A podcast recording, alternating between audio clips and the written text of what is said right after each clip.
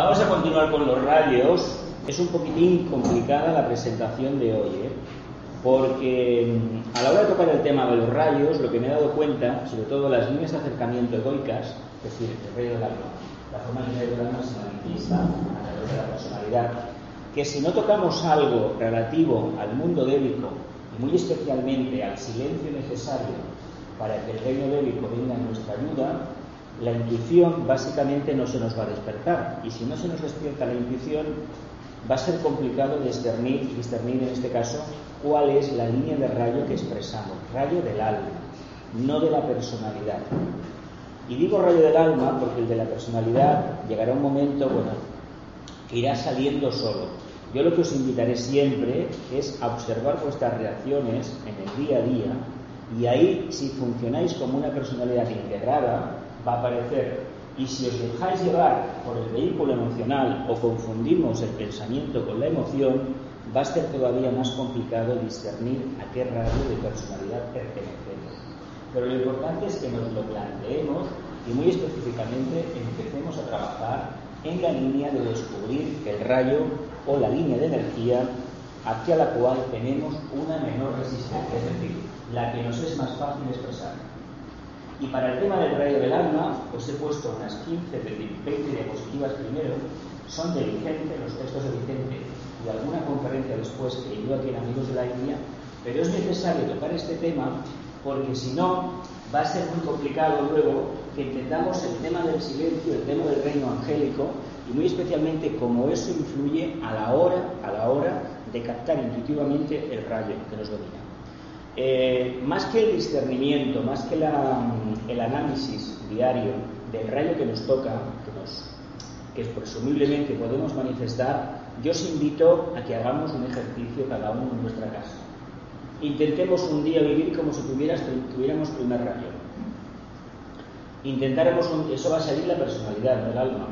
Otro día como si tuviéramos amor, sabiduría que no tiene nada que ver con abrazarse a la gente, ni besuquear, ni nada por el estilo. Es otra cosa. ¿eh?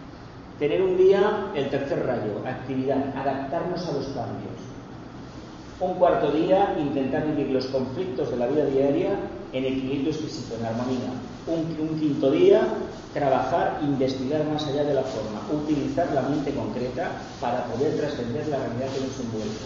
Y un sexto rayo, un, un sexto día, trabajar de manera devocional, aspiracional, hacia un objetivo que nos hayamos planteado, hacia un ideal.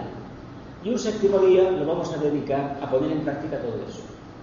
Y ese día va a ser a través de la materia dándole la vuelta. Vamos a ver cómo esas energías inciden de una manera u otra en nosotros. Y entonces podremos tener una idea aproximada del rayo que nos domina.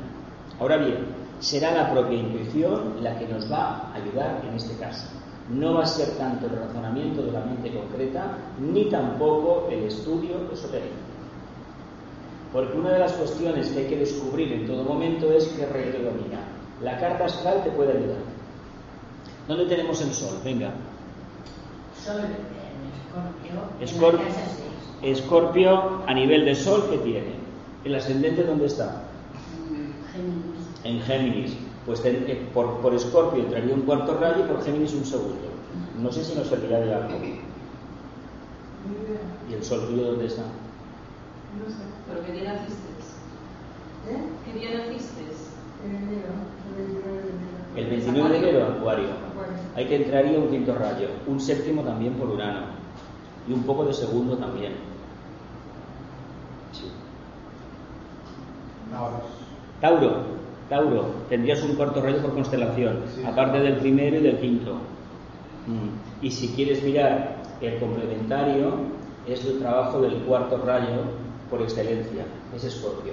Siempre en el signo miremos el complementario, el opuesto, porque ese nos va a dar la clave de nuestra evolución. ¿Antonio?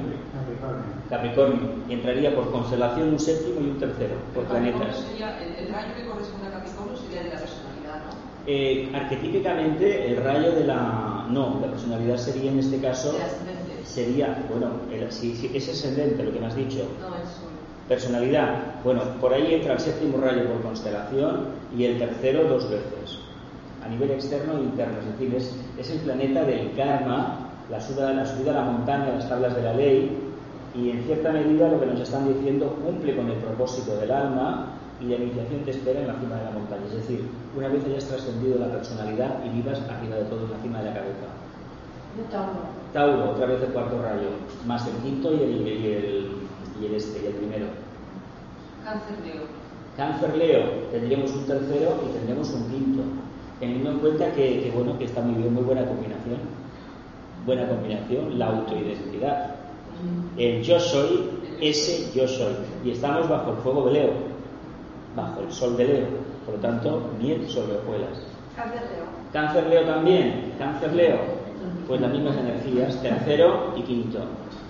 Teniendo en cuenta que los signos de fuego, eh, aparte de que, por ejemplo, Aries manifiesta un primero y Leo y Sagitario, Le- Leo un quinto y Sagitario un sexto, fuego es primer rayo.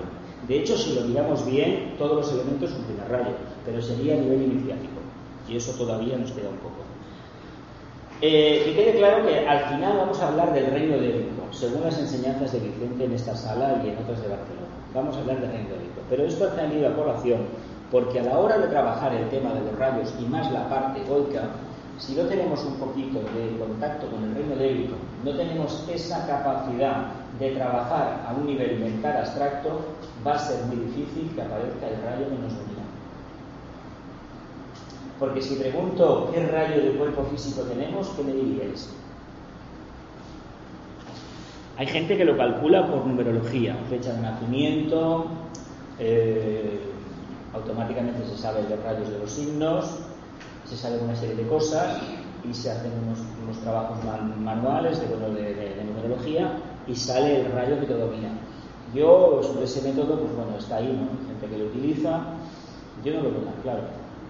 Yo creo que si no es la intuición, el rayo no te sale. Porque vamos a ver, con todo lo que os hemos hablado genéricamente de los rayos, solamente hemos profundizado un poco en el primero, pero hemos hablado de los siete rayos, porque en cada clase sesión hablamos de los rayos, de todos. Eh, ¿Qué diferencias veríamos en una personalidad? ¿Qué diferencia podríamos captar entre el sexto rayo y el primer rayo? ¿Qué diferencia? ¿Qué diferencia podríamos nosotros percibir entre un primer rayo de personalidad y un sexto rayo de personalidad? Aparte del aspecto, si el sexto rayo, bueno, tiene la clásica, el clásico aspecto sagitariano, enjuto, eh, del, bueno, delgado, fibroso, eh, con la mente puesta en un ideal. Pero ¿y el primero? Una persona muy directa, Muy persona, muy directa, exactamente, una característica del primero. Pero es que el sexto, cuando trabaja sus niveles, también es directo. Quiero esto, pero es verdad, tiene razón. El primero, el primero no pierde el tiempo con nada. Va al grano. Nada de circunloquios, nada de puestas en escena. Quiero esto. Sí, bastante lío, ¿no? Directo, directo, directo. ¿Qué pasa? Que como elude toda la floritura, va a la síntesis, lo que está trabajando es la parte más elevada de la conciencia. Por eso el primer rayo nos choca tanto cuando, cuando trabajamos con él, porque nos encontramos con una persona, un compañero de trabajo, una compañera de grupos, que al aplicarlo creemos que lo que está haciendo es imponiéndonos su voluntad personal y sus historias. Decimos cuando no entendemos la situación que esa persona tiene un gran ego, cuando lo único que decimos es que tenemos nosotros una gran ignorancia porque no conocemos las energías. Y el primer rayo es un rayo que hay que trabajárselo mucho y muy especialmente desgranar lo que tiene. No es el coco ni muchísimo menos, ni es el hombre del saco. Es una energía contundente, directa. Ojalá en la sociedad hubiera más primer rayo, pero entendamos que no todo el mundo está preparado para soportar el primer rayo. Aquellos que tienen una conciencia como muy atlante, muy emocional todavía, que no ha alcanzado esa característica leonina de reivindicar el yo, yo inferior, de mantener el intelecto arriba, si no ha hecho ese trabajo previo, el primer rayo hace daño. Porque lo que te está diciendo el primer rayo es, estudia esto, piensa en esto, reflexiona y obtén conclusiones, pero trabaja. Te está diciendo que trabajes. ¿Qué le pasa a una conciencia que está todavía saliendo de la conciencia de masa, que está en vías de autodefinirse? Porque automáticamente cuando le decimos que haga eso, le estamos quebrantando su voluntad, su voluntad que no existe como tal, sino lo que él cree o ella cree que es su voluntad. Y piensa que es una imposición cuando en el fondo le estás dando una simple sugerencia. Y eso les molesta muchísimo. Consideran que es una, una imposición en su vida y muy especialmente una intromisión en su libre albedrío. Pero hay que decir que una persona que vive en conciencia de masa no tiene libre albedrío. El libre albedrío lo tendríamos cuando la prueba de, Leo, la prueba de la autoconciencia, la hayamos superado, cuando hayamos reivindicado el intelecto como precisamente personalidad. No olvidemos que la mente concreta siempre es la personalidad. Por eso es tan importante tenerla desarrollada. No como se sigue en estos tiempos de que no hay que tener mente. Eso se dice para que continuemos en conciencia de masa. Y si continuamos en conciencia de masa, ¿quién nos va a dominar? Los hermanos del otro sitio. Y esto no lo debemos de permitir. Hemos de trabajar a manifestar la conciencia superior. Y no queda más remedio que trabajar el intelecto para en un día determinado convertirlo en intuición. Pero pasar de la conciencia de masa a la intuición sin hacer el trabajo es un espejismo más de los muchos que arrastramos desde la noche de los tiempos. Y lo que se trata es de quitarnos espejismos, no de, acumular más. Desarrollar la conciencia interna, voy pasando rápidamente, porque cuando volvamos a tocar el tema del rayo del alma, cuando acabemos todos los rayos, volveremos a hablar de esto. Porque es muy divertido todo lo que hay que hacer para apropiarse de esa energía y manifestarla en la personalidad. veréis. La voz del silencio podría ser descrita como una síntesis de todos los sonidos de la creación. Bien, él nos dice que en el OM, cuando se emite el OM, después de emitirlo y que se, se entiende la voz del silencio. ¿Cuántos hemos tenido esa experiencia? Captar el silencio de la creación después de la emisión del OM. Los OMs de Vicente, de un medio tono, eran increíbles. Increíbles el vacío y la esfericidad que tenían. Yo he escuchado unos cuantos sons y solamente unos monjes en Nepal, en un monasterio, la verdad es que me pusieron del vello de puta. Porque eran, no hacían esfuerzo y les salió un om que llenaba todo el templo, eran muy mayores, pero es que no había ninguna estridencia, había, es que parecía hecho por una máquina, no parecían humanos, pues eran humanos y muy mayores. ¿eh? Pero a mí aquello me, me fascinó y desde entonces, pues, ¿qué quieres que os diga? No he vuelto a captar uno sin hacer esfuerzo, suave, suave, suave, pero de una esfericidad tremenda, tremenda, tremenda. Y dices, caramba, sin esfuerzo sale no. Pues ese vacío que genera posiblemente se, se asimile un poco a lo que es el sonido de la creación. Se dice que nosotros, nosotros, somos la consecuencia de un mantra del sonido sagrado que el lobo solar empezó a emitir hace eones y cuando finalice de emitirlo nosotros desapareceremos de aquí. Sabéis eso, ¿no? Pero es que internamente nuestro alma está en profunda meditación. El ángel solar, en este caso, nuestro padrino, está en profunda meditación. Gracias a esa profunda meditación estamos en ¿verdad? ¿Sí? ¿Continúo? Se produce dentro, entonces, un vacío dentro de nosotros y a nuestro alrededor que es llenado por esa fuerza misteriosa del silencio que precede a la creación. Por lo tanto, del silencio profundo del contacto débico, la creación que va a venir es el afloramiento de la intuición. Y la pregunta que nos debemos de hacer es, ¿qué peaje deberemos pagar para dejar de lado el intelecto y abrazar directamente la intuición? La intuición en este caso es la nadencia, nada en absoluto, no hay nada. La famosa biblioteca que todos tenemos de libros esotéricos desaparece por completo. El disco duro del ordenador con 50.000 libros, artículos, desaparece por completo. ¿Y qué queda? ¿Qué queda entonces? La conciencia en qué nivel? En el vacío, en la más absoluta inseguridad. Pues en esa absoluta inseguridad, en esa absoluta inseguridad se manifiesta la realidad de la antacarana, la realidad de la presencia en el plano búdico entonces, entonces podemos contactar con el reino débico y lo más seguro, lo más seguro es que la intuición estará ya con nosotros y podremos saber cuál es el rayo de nuestra alma y de nuestra personalidad. Además hay que decir una cosa, será el maestro en el Atlan el que nos vaya cuando no tengamos claro qué rayo es, porque podemos percibir uno y con el paso del tiempo darnos cuenta que no era así, porque los matices de separación entre un rayo y otro a ciertos niveles son para la mayoría de los estudiantes inescrutables. Por lo tanto, pensemos una cosa, no nos preocupemos tanto por saber qué tipo de rayo tengo o qué rayo de alma manifiesto y preocupémonos mucho más y ocupémonos mucho más de realizar el trabajo, que es manifestar el alma en cualquier circunstancia de la vida o seguir la técnica del servicio como también se le conoce. El silencio realizado dentro de nosotros, tras las necesarias disciplinas de serenidad mental y estabilidad emocional, emite un sonido particular inaudible que atrae a los devas. Esto lo hemos experimentado en la vida, me imagino.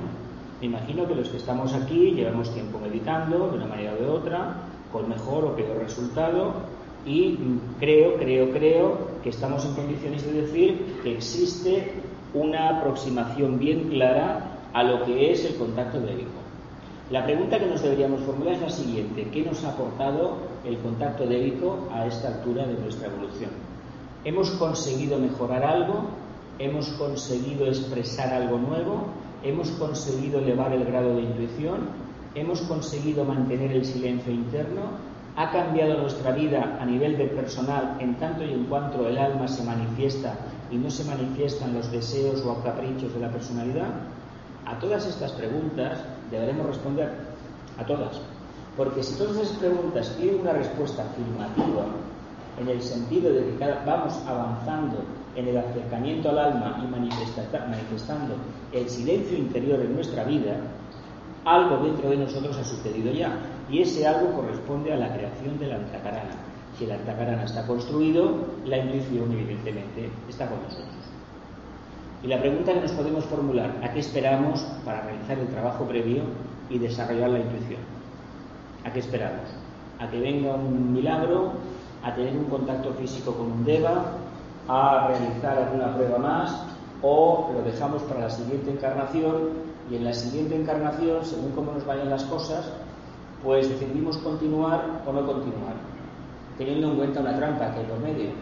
En la siguiente encarnación no tendremos la memoria de lo que hemos hecho en la anterior.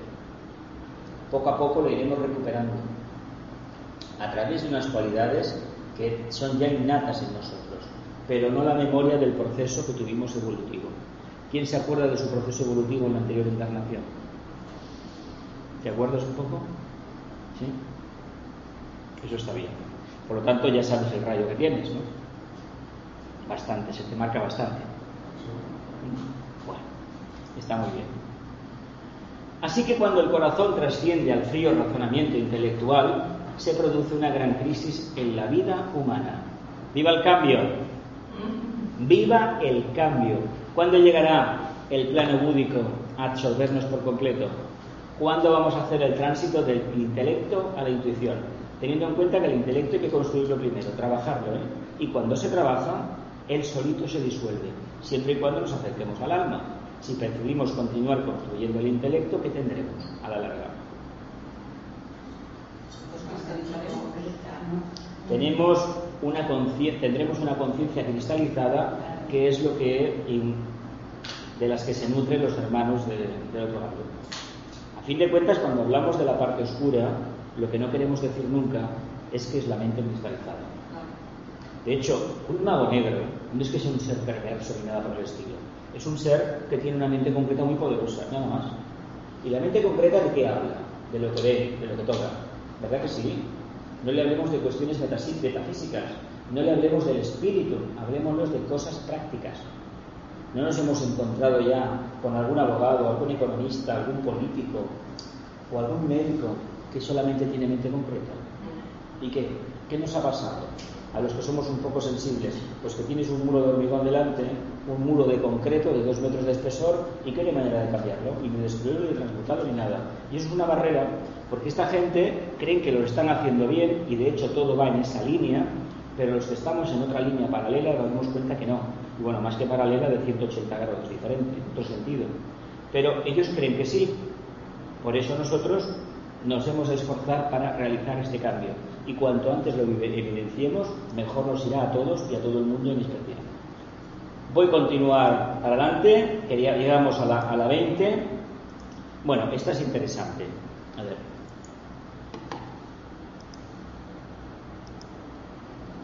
Menos personalidad equivale a mayor invocación. Según sea el nivel de silenciación de nuestra personalidad, así será el poder e intensidad de nuestro sonido invocativo y por lo tanto la elevación espiritual de los devas con quienes podemos establecer contacto.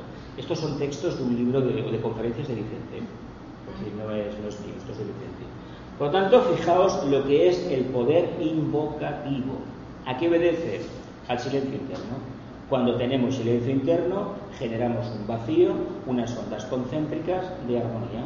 Por eso yo siempre os digo, desde hace un tiempo, que si en esta ciudad, por ejemplo, o en cualquier ciudad del mundo, hubiera un grupo de almas que se expresan mediante un profundo silencio, no es estar callado y por dentro, bla, bla, bla, bla. Eso no vale. Eso ya lo hemos visto, no tiene resultados. Pero el verdadero silencio interno de contacto con el alma, en esa ciudad por la onda vibratoria no habría nada que alterase ese orden, ni atentados, ni robos, ni enfermedades, ni catástrofes, nada. ¿Por qué? Porque la gente que está viviendo ese estado de conciencia, sin darse cuenta, lo está impidiendo. Está elevando la, la conciencia y está evitando que eso entre. ¿Por qué nos pasan estas cosas en las ciudades y por qué a nosotros nos pasan determinadas cosas? Porque ese silencio interno no lo tenemos. Porque en lugar de disminuir la fuerza de la personalidad, ¿qué hacemos? ¿A qué nos enseñan en la vida? A potenciar la personalidad. Sin embargo, si la personalidad es poderosa, el alma, ¿qué le pasa? Que no se puede manifestar. Sin embargo, hay una contradicción aquí. Si no disponemos de una personalidad poderosa, el alma no se va a manifestar, porque el alma lo que hace es coger, pertrecharse bien a nivel físico, emocional y mental una fuerte armadura para poderse manifestar. Pero claro, la armadura tiene un pequeño problema. Como todavía no está plenamente conectada con el alma y el alma no está manifestando los arquetipos que debe, sobre todo de amor y de, y de voluntad al bien, lo que vemos en la personalidad es un brillo, una luz, una luz de materia. Pero no es la luz que nos interesa trabajar, no es el aspecto superior de la luz, que es la sabiduría. No puede salir nunca sabiduría con esa armadura. Y esa armadura la tenemos todos. Y no se trata de quitarnos la armadura, sino de hacerla suficientemente plástica para que pueda coger la energía del alma y nosotros la podamos manifestar. Claro, si tenemos una armadura, ¿cómo manifestamos las cualidades del alma? Parece una contradicción, parece como si realmente estuviéramos invocando una, una capacidad que todos tenemos de manera innata y en lugar de abrir la puerta para que salga la ventana, resulta que la cerramos. No, es que esa armadura la necesitamos para estar aquí. Hemos de cambiar la polaridad de los átomos de esa armadura. Y en lugar de absorber la energía positiva, deben abrir paso para exhalarla al mundo. Es una cuestión de orientación interna. Cuando nos acerquemos al alma de manera clara, todo esto se solucionará. Doctrina del corazón, se le llama todo esto el contacto con el, con el tema del chakra cardíaco, el mundo débico, básicamente es el Agni Yoga también, el yoga que nos toca desarrollar después del Raja Yoga, que ya ha empezado a trabajarse. Hay dos yogas que se tienen que hacer, el Agni Yoga y el Deva y el Devi Yoga, el yoga de los ángeles. Pero esos dos yogas, todavía, todavía la humanidad no acaba de entender muy bien el Raja Yoga. Y no todo el mundo que dice que, hace, que practica Raja Yoga, meditación, lo hace como, como es debido. Por lo tanto, nos queda un periodo muy largo todavía de camino. Pero lo importante es que todos aquellos que estén metidos en la barca no paren el ritmo, sigan remando, sigamos remando, porque todavía nos queda mucho trabajo por delante. No nos debemos preocupar porque para el alma una encarnación es menos que un día para nosotros. ¿De acuerdo? Venga, Posibles acercamientos por línea de rayo. Ahora viene un texto de Vicente muy interesante, muy, muy interesante. Fijaos lo que dice Vicente. Todo el universo se halla en movimiento y todo ser que consciente o inconscientemente trata de detenerse sufre la crisis de resistencia impuesta a la oscilación o movimiento general o universal. A ver, esta afirmación tan categórica de Vicente, ¿qué creéis que nuestro querido hermano mayor nos estaba transmitiendo? Venga. Que hay fuerzas mayores que nos influyen, ¿no? Que hay fuerzas. Hay fuerzas mayores que nos influyen, evidentemente, primeramente. Pero algo más, algo más. Va por ahí. No nos podemos parar. No nos podemos Todo parar. es movimiento. Todo es movimiento. Todo es movimiento. ¿Qué más? ¿Qué más? ¿Qué más? Vale, vale. ¿Qué más? ¿Qué más? ¿Qué más? Algo más. Venga, va. ¿A qué aspecto responde este enunciado? Al tercero. Al aspecto brahmánico. Sí. De hecho, el aspecto brahmánico, el tercer aspecto de la creación, eh, tiene la, la- la potestad, es decir, el tercer rayo, tiene la potestad de que a través de la continua adaptabilidad, la conciencia va cambiando. He cogido de aquí de la sala, ¿esto qué es? Es un planisferio, ¿no? Sí. Bien, ¿y qué vemos aquí? El cielo, las diferentes constelaciones, van pasando los meses, las constelaciones. Bien, ¿qué creéis que significa esto? Movimiento. ¿Mm? Movimiento.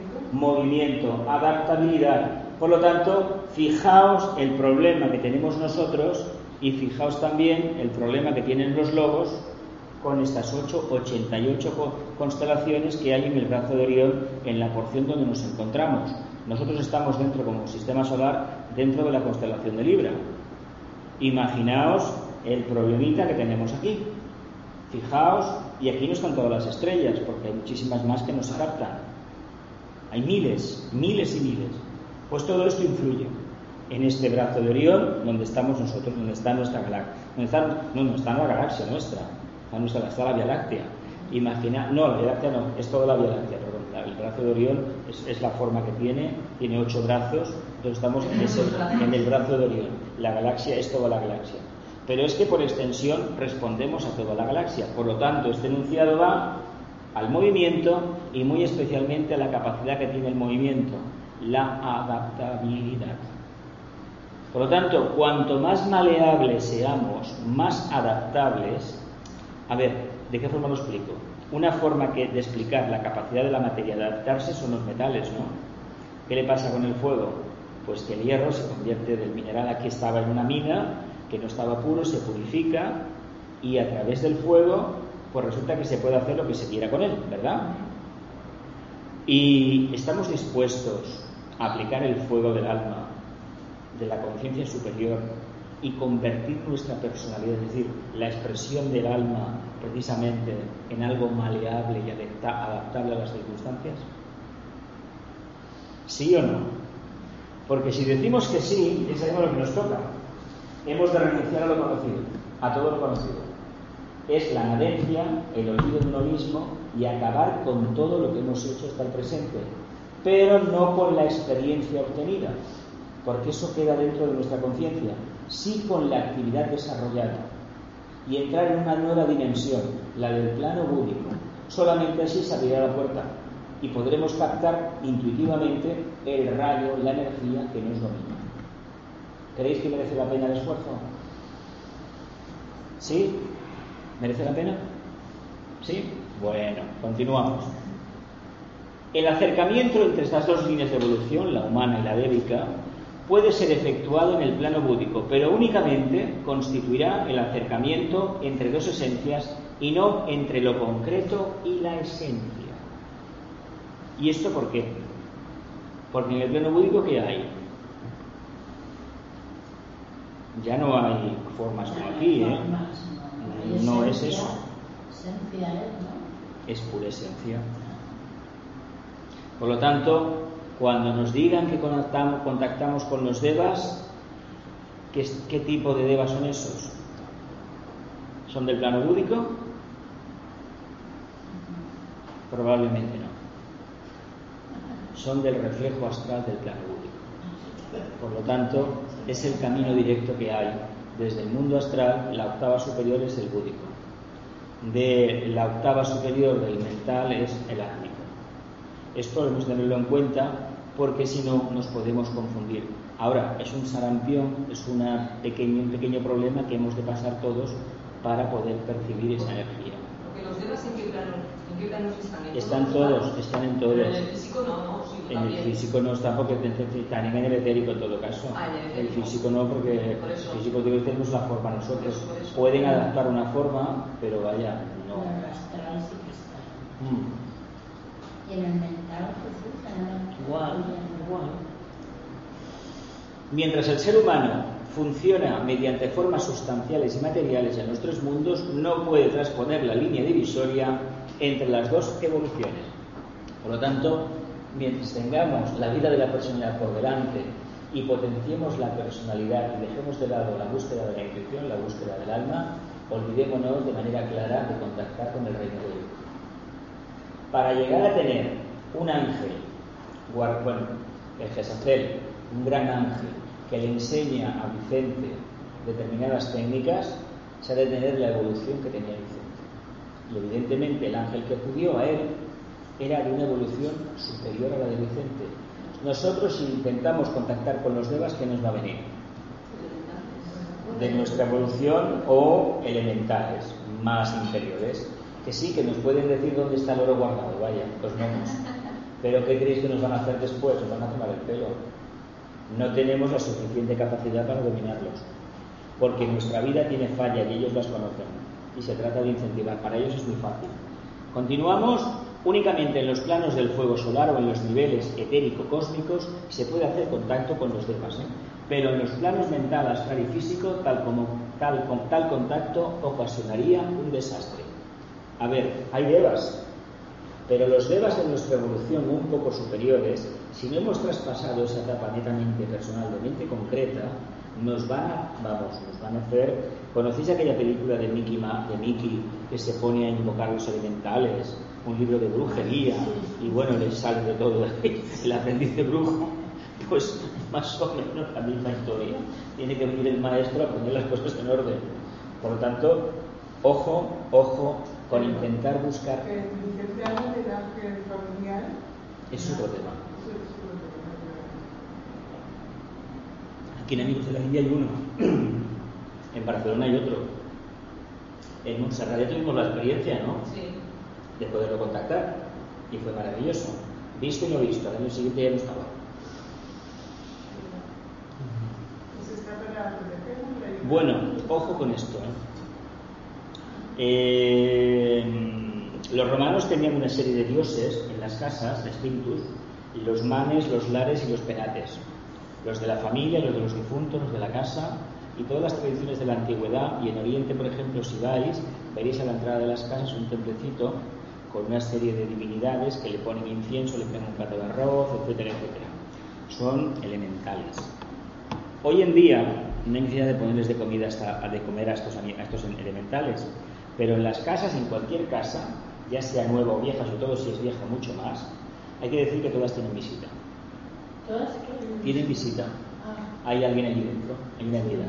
Y una entidad que suele adoptar, además es muy curioso, la imagen de alguien. Y es generalmente alguien, alguien que vivió en esa casa o que frecuentó esa casa. Pero sin embargo, la gente que lo ve tiene un poco de evidencia piensa, mira, este es el abuelo tal que compró la casa. No, no es el abuelo tal. El Deva Burlón, el elemental, cogió del aura de los demás que estaban allí la imagen esa, la adoptó y se manifiesta por la casa jugando, porque su conciencia es esa, y el que es un poco sensible se lleva un auténtico chasco. Un auténtico susto se lo lleva. Yo estoy, vamos, yo he visto en castillos gente con armaduras. Eh, no sé dónde, unos espadachines que aquello era de película. Lástima en haberlo grabado, no se podía grabar. Y en sitios, bueno, hasta uno con un caballo. Pero bueno, ¿esto qué es? Pues es el elemental de la casa. Y dice, ya verás tú ahora cómo te impresionó. Y impresionarte no te impresiona. Según cómo, según cómo, si han habido malas historias y el nivel de este elemental es un poco especial, burlón, un poco más, más denso, te puede dar miedo. Te puede hacer alguna trastarita tipo levantarte sábanas o abrirte ventanas. Pero bueno, contra esto lo mejor es la divina indiferencia. No entrar a saco porque si entras te mete más y te mete más y te mete más hasta que te convierte a su, a su fe. Para, y además, además, fijaos lo que llega a pasar. ¿De dónde creéis que han salido algunas religiones del pasado? No olvidemos que a medida que nos vamos retrotrayendo en la, en la, historia de la humanidad, desde la Atlántida, hemos ido perdiendo las cualidades de la clarividencia y la clarividencia. ¿Por qué? Porque el Manú, cuando hubo la, la crisis de la, Atlántida, el Manú de entonces, no el actual, cerró uno de los vórtices inferiores del plexo solar y en lugar de mirar hacia abajo, lo cerró para que no fuéramos sensibles a ese tipo de invocaciones y a ese tipo de evoluciones. Esos devas están aquí, pero es mejor no invocarlos. Cuando vivamos aquí arriba, en el corazón, en los chakras superiores, ya tendremos la potestad para invocarlos si el servicio lo requiere, para ver cómo nos monta, nos materializan un palacio, no, no nos lo permitirán nunca. Pero el mago, si dispusiera de la licencia y conociera el mantra de invocación, eh, le pide a los devas que le construyan un palacio, una catedral, y eso se hace al momento. Y es físico, no es cuento, es sustanciación de éter, pero eso no se debe de hacer, porque lo que el Logos quiere es potenciar la conciencia, no la forma. La forma ya está hecha, ¿para qué? ¿Por qué nos dejamos deslumbrar por la forma? Porque no tenemos conciencia. Miramos un templo, uy, qué grande, un gran rascacielos, qué grande, pero si lo que tenemos dentro es infinitamente superior, pero no lo vemos. Buscamos fuera cuando Dios, ¿dónde está en realidad? Está dentro. ¿Continúo? Esas, Bueno. esas imágenes que decías antes, de eso, ¿son solo imágenes o también acompañadas de sonido? El el el- Esas imágenes de hasta uno como un caballo. y Ah, no, no, no. A veces hay sonidos, a veces se sienten voces. Eso, Estas las cosas. no, de esto hay, de esto, bueno. eh, un servidor ha tenido experiencias para dar, vender y regalar, y no he sido de los que más ha tenido, porque tampoco entro, entro a saco. Pero sí que es verdad que vayas a donde vayas, estos edificios que se arreglan ahora tanto, que queda muy bonito tener en el, en el barrio un edificio que a lo mejor fue un hospital, o fue una cárcel, o fue un hospicio, La rotonda que acaban de arreglar ahí la Tibidabo. Yo nunca me gustó ese edificio que lo acaba de mencionar. Yo estuve trabajando un mes en el Tibidabo y cuando subía cada semana cogía el tranvía azul, no me gustó nunca. En aquellos tiempos estaba de esplendor. ¿Y por qué te lo digo? Pues porque hace ya casi 40, bueno, fue el año 78, lo digo un poco, casi 40 años, no es que tuviera la visión que tengo ahora, pero ya percibí alguna cosa de ese edificio. Tanto fuera de cámara lo diré. Pero está ligado a la historia de Barcelona, hay que todo hay que decirlo. Bien, entramos en materia. Posibles acercamientos por líneas de rayo. Vamos a ver qué es esto. Vamos en materia ya. El primer rayo. Cuando el primer rayo egoico es el del poder, egoico significa el alma, ¿eh? no el ego inferior. El método de acercamiento es la aplicación dinámica de la voluntad a los vehículos inferiores. ¿Qué pasará cuando como almas decidamos aplicar ese fogonazo a la personalidad? ¿Qué le pasa a la personalidad cuando lo hagamos? Como el hierro, o sea, la. La vamos a fundir, la vamos a cambiar. Es durísimo eso, ¿eh? ¿A dónde nos puede llevar esto? Accidente. Al total. A la aniquilación de la posibilidad de continuar con la encarnación. Ojo con esta solución. Pero solamente la gente que es consciente lo va a hacer. Pero ¿no, no dices que no hay, no hay primeros rayos encarnados de alma? Eh, bueno, han habido unos cuantos. ¿Hay, hay unos cuantos? Han habido unos cuantos en la humanidad. ¿Y cómo acabaron? Dos, do- mira, eh, Julio César, vamos a ver. Julio César, Napoleón, han habido algunos más, pero nos vamos a quedar con estos. Y luego, claro, el primer rayo lo han tenido todos los dirigentes de la Tierra, incluso todos los presidentes de gobierno, políticos, grandes empresarios tienen un primero. De alguna manera u otra lo manifiestan. Pero de personalidad, de alma. De alma, de alma te sabemos de dos, de dos. De, de este, de Julio César y del y de Napoleón Bonaparte.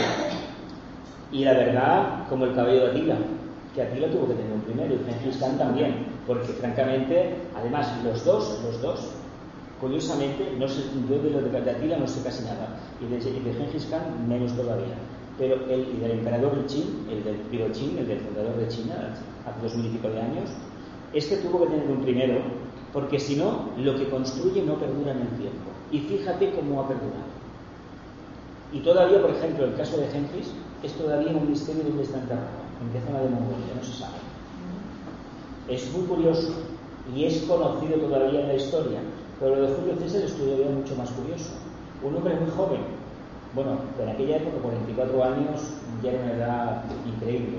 Este hombre murió casi 50 años antes del nacimiento de Cristo, más o menos, aproximadamente, por 200 años.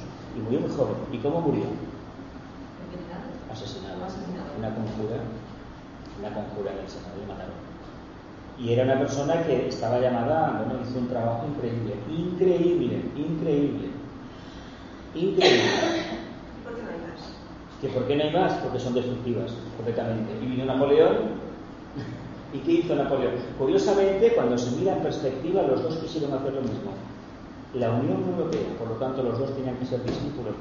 Los dos tenían que ser discípulos. Porque fíjate el trabajo de uno estableciendo, pero ¿qué, qué le pasó al primero? ¿Con qué se enfrentó? ¿Con qué se enfrentó Julio César? Y no pudo controlarlo. Y además el Imperio Romano de Occidente cayó por ellos. ¿Con los cristianos? No. Por los bárbaros, los pueblos germánicos, Ah. Estaba que también tienen un primero de personalidad, es un cuarto general en Alemania. Por eso la grandeza de las grandes composiciones, los grandes intelectuales. De hecho, el imperio alemán en el siglo XIX, la antigua Prusia, tuvo una cantidad de científicos, intelectuales, músicos increíble, increíble. Y sigue teniéndolos. ¿eh? Ojo, porque a nivel mundial somos referentes de primer orden. A nivel mundial. Pero hay un karma ahí muy grande, muy grande, muy grande, que se pierde en la noche de los tiempos. Por eso ese karma sacó la mente concreta que sacó y que sacó esa mente concreta. Un problema atlante. El nazismo es una consecuencia de la época de, de Atlante. Viene de allí. Viene de allí, viene de allí. Ah. Viene de allí, viene de allí, de esa época. Bueno, por un enfoque intenso, una potente concentración de propósito que anula todos los obstáculos y literalmente abre un canal impeliéndose a sí mismo hacia la triada. Es decir, cuando como alma manifiesto el primer rayo y ese primer rayo en un momento de mi evolución lo aplico directamente a mi, a mi reflejo, ¿qué estoy haciendo? Estoy ganando fuerza para, como un trampolín, una cama elástica, llevarme directamente a la tríada espiritual. En lugar de estar viviendo en la mente abstracta, me voy a la búdica y empiezo a captar ya, porque el primer rayo tiene esta potestad, cuando está arriba, de captar el propósito divino del átomo. Es una potestad de los maestros. De hecho, aunque un maestro tenga un rayo diferente, el proceso sirve para ellos, porque el acercamiento lo han hecho por su línea de rayo, pero lo que van a vivenciar al final es eso. Y los tres dirigentes de la jerarquía planetaria están trabajando precisamente ese principio, el átmico, el propósito divino, conectado directamente con Shambhala. De hecho, pasando por los Nirmanakayas, hay que decirlo, ¿eh? si no, no se puede Shambhala. ¿Qué os sugiere todo esto? Mira, que es muy interesante el primer rayo, como línea de acercamiento. Aunque no tengamos primer rayo, ¿creéis factible aplicar el propósito del alma a nuestra personalidad? La explicación está dividida entre los tres rayos de aspecto, este es el primero, y los cuatro de tributo, como la semana pasada. Pero el acercamiento por línea de rayo implica, ¿queremos cambiar, queremos manifestar el primer rayo en el plano físico? Pues vamos a actuar como si tuviéramos primer rayo de alma y vamos a ver qué consecuencia tiene aplicarlo a nivel mental, emocional y físico-etérico. Hacemos la prueba, vivir un día así, a ver quién nos aguanta o qué aguantamos. ¿Complicado? ¿No será que tenemos miedo?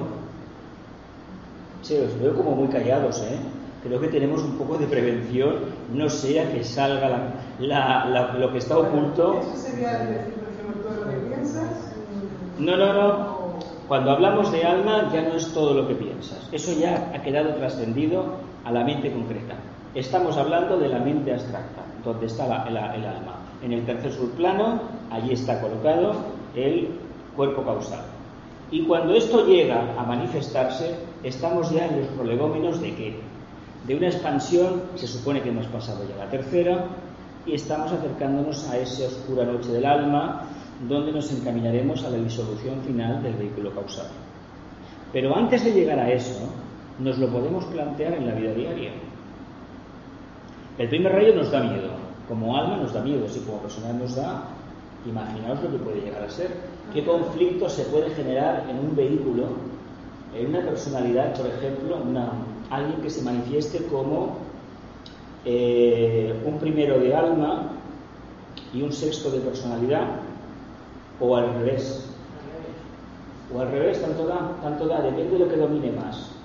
Pero un sexto rayo de personalidad, seguramente a lo mejor el vínculo emocional también lo manifiesta, cuando tiene esta percepción del ideal, del arquetipo, que da el primer rayo, aunque intuitivamente llegue muy poco del alma a la personalidad, ¿qué tendríamos delante nuestro?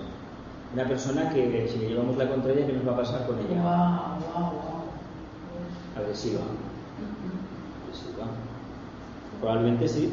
Probablemente nos encontremos con alguien que, bueno que nos va a dar algún, algún, susto. ¿eh? El rayo egoico, cuando es el segundo de amor sabiduría, la línea de menor resistencia, fijaos que es lo más fácil de manifestar, es la expansión e inclusión gradual. Bien, ¿hasta qué punto trabajamos esta energía en nuestra vida diaria? La expansión, la inclusión. Es decir, nos acercamos a los demás y vivimos de una manera incluyente, incluimos a los demás en nuestra conciencia. ¿Hasta qué punto eso es real? ¿Es real en nuestra vida? Algún día es más real que otro. ¿Algún día es más real que otro? Bueno, pues entonces no vale. Debe ser real siempre, siempre, siempre, siempre. Un día y otro no, siempre. Pero este es como más, más asequible. ¿no? Bueno, porque el segundo rayo, por alguna razón, el tema del amor-sabiduría lo tenemos más asumido. A ver, eh, vamos a ver una cosa. Hay más monadas de segundo, si no recuerdo mal, que de primero o de tercero. Mónadas, mónadas. Pero almas, almas es otra cuestión. De primero se dice que ahora no encarnan, se dice. Ahora bien, yo no sé hasta qué punto esto es a pie de la letra. No sé hasta qué punto. Si es un primero que está muy evolucionado, es decir, un alma muy avanzada, la jerarquía aprovecha en esos casos no son, no entran en el sistema general. Es un, no diré encarnaciones a la carta, pero sí que el trabajo es distinto. Ahí ya a los señores del karma miran de otra manera. No es lo mismo aquel que tiene mucho que aportar a la humanidad que aquel que prácticamente todavía ha despertado. No nos engañemos. Bueno, algunos de esos hacen falta para seguir evolucionando. Evidentemente que sí, pero cuidado porque estamos en una gran brecha. Ahora, el primer rayo a través de su brazo ejecutor, el séptimo, está estableciendo una tría a nivel mundial, una selección total, un triaje. Vamos a ver. ¿Qué aparto? Porque nos tenemos que hacer la siguiente pre pregunta. ¿Todos podemos continuar? Todos no. Es que la pregunta tiene una enjundia mucho más de lo que aparenta ser. No se trata de dejar a nadie en el camino, no se trata de apartar a nadie, pero ¿creéis que como humanidad, como humanidad, podemos continuar todos en este momento? La meta no es la misma para todos, porque todos no nos hemos individualizado en el mismo momento. Por lo tanto, la experiencia, la captación de esa energía del primero, del segundo, del tercero o del séptimo rayo o del que sea de los siete, es fruto de la propia evolución. Y cuando digo evolución no es repetir encarnaciones, sino sacar una síntesis de cada una. Esa chispa es lo que nos va a mantener vivos y lo que nos va a demostrar si realmente el amor sabiduría lo manifestamos. Tú trabajas en sanidad, enfermera, evidentemente el segundo rayo está. Porque aguantar eso, si no hay amor, aguantar a los niños o dando lecciones en la universidad, cuando no te escuchan la mayoría, si no hay un segundo rayo, pues como que no. ¿Mm? Pero la evolución, aunque sean distintos niveles, no tiene que, no, no tenemos que llegar todos a... El mismo día no, en diferente momento. En diferente momento. Claro, no, pero el tema, el tema es que no lo vamos a hacer todos el mismo día. El famoso día del juicio es cuando nos llegue, nos llegue, está referido básicamente a un periodo de la era de Acuario que el Manu toma una decisión. Pero a ver, ni es el fin de los tiempos ni nada por el estilo. pero las almas menos evolucionadas no quedarán atrás. No, van a otra evolución o van a un estado de tralaya, un estado de tralaya y llegará el momento que vuelvan a encarnar. Lo que sí se sabe es que se están retirando almas del sexto rayo y, y no encarnarán en un ciclo venidero. Van a un tralaya que si a fin de cuentas, si estuviéramos ahí no nos daríamos cuenta. Bueno, estaríamos igual que aquí, más o menos, estaríamos en otro mundo y estaríamos esperando el momento de tomar forma. Porque si no, no tomamos forma, si no tomamos forma no podemos evolucionar y tampoco corregir los efectos de la propia evolución. Es eso que hacemos mal, bueno, que no hacemos de manera correcta o armónica, infringimos la ley de la, del karma. Entonces, no es tanto un impulso hacia adelante, sino más bien una gradual expansión desde un centro interno, en este caso es el corazón, hasta incluir a los que nos rodean, al ambiente y a las almas afines y a los grupos de discípulos dirigidos por algún maestro, incluyéndolos a todos en la conciencia. Hay uno en el planeta Tierra, un gran avatar. A, Buda se le conoce como el décimo avatar de, de Vishnu. Krishna fue el noveno. ¿Y cuál fue entonces? ¿Cuál será el décimo? El Buda Maitreya. ¿Qué? El Buda Maitreya. ¿Y quién es el Buda Maitreya? ¿Por qué? Porque lo que nos va a aportar él ahora, cuando, bueno, ahora, digo ahora, pero igual faltan miles de años todavía para que esto se produzca, es el tercer aspecto de la divinidad. Dios es voluntad al bien. Y con lo cual se habrá cerrado un ciclo. Por tanto, esto es lo que os decía antes, que no todos podemos llegar en ese momento, a un momento a la misma meta, porque nuestra procedencia es diversa y nuestro estado evolutivo es diverso. Eso no quiere decir que seamos más ni menos, sino que a través de las encarnaciones vamos expandiendo, expandiendo. Y fijaos que lo más complicado va a ser esto, porque intelectualmente podemos comprender muy bien lo que significa incluir al resto, al grupo, ya sea este grupo, es por donde se empieza, por eso los humanos hemos trabajamos el tema de la familia, nos desarrollamos en familia, aprendemos en familia y construimos la, conciencia en familia. Pero lo que se nos está pidiendo ahora es que todo ese esfuerzo que hicimos para manifestar el amor dentro del grupo primario, del grupo kármico por excelencia, nos lancemos a la calle, al barrio, al aula y lo apliquemos directamente esa disciplina con el resto del grupo mayor, que puede ser mi ciudad, puede ser mi barrio y si fuéramos iniciados nuestro país y el Cristo es el único que tiene todo el aura. Se dice que se podía ver el aura suya a mil kilómetros. ¿No habéis leído esto alguna vez? Hace ya años alguien lo publicó a mil kilómetros. Pero claro, la evolución de este, de este ser es increíble. Porque es el único que ha podido sustanciar el segundo rayo, lo que significa a los niveles que le corresponden. Buda está muy por encima, no lo olvidemos, muy por encima. Pero en el caso de Buda es aparte, eso ya no lo vamos a tocar. Pero entendamos que si queremos entender, comprender cómo nos podemos manifestar el amor, el segundo rayo de alma tenemos esto. Y la pregunta que nos podemos formular, porque tal vez este es el más sencillo de trabajar, porque hay muchas almas de segundo rayo en el planeta Tierra. Muchas. ¿Hasta qué punto todo esto es realidad en nosotros? ¿Manifestamos esa capacidad de incluir a los demás dentro de nuestra conciencia? ¿O consideramos que los demás son un simple obstáculo en nuestra evolución? Ojo, porque si lo consideramos, y somos consecuentes, es una percepción de nuestra mente, de nuestra conciencia se está focalizada ahí. Y durante un periodo muy largo de la evolución, el ser humano focaliza la conciencia en la mente. Una etapa primaria lo hace en el plexo solar, en el vehículo emocional, después en la mente y luego sube para arriba, a la mente abstracta. Mente abstracta son menos.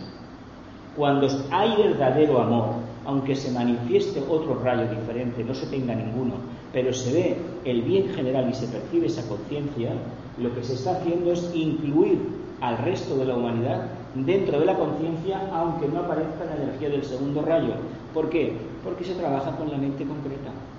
Al trabajar con los arquetipos, con lo que es la parte más densa de la mónada, el átomo manásico permanente, el tercer aspecto, uno puede incluir todo lo manifestado. Nos encaminamos hacia eso.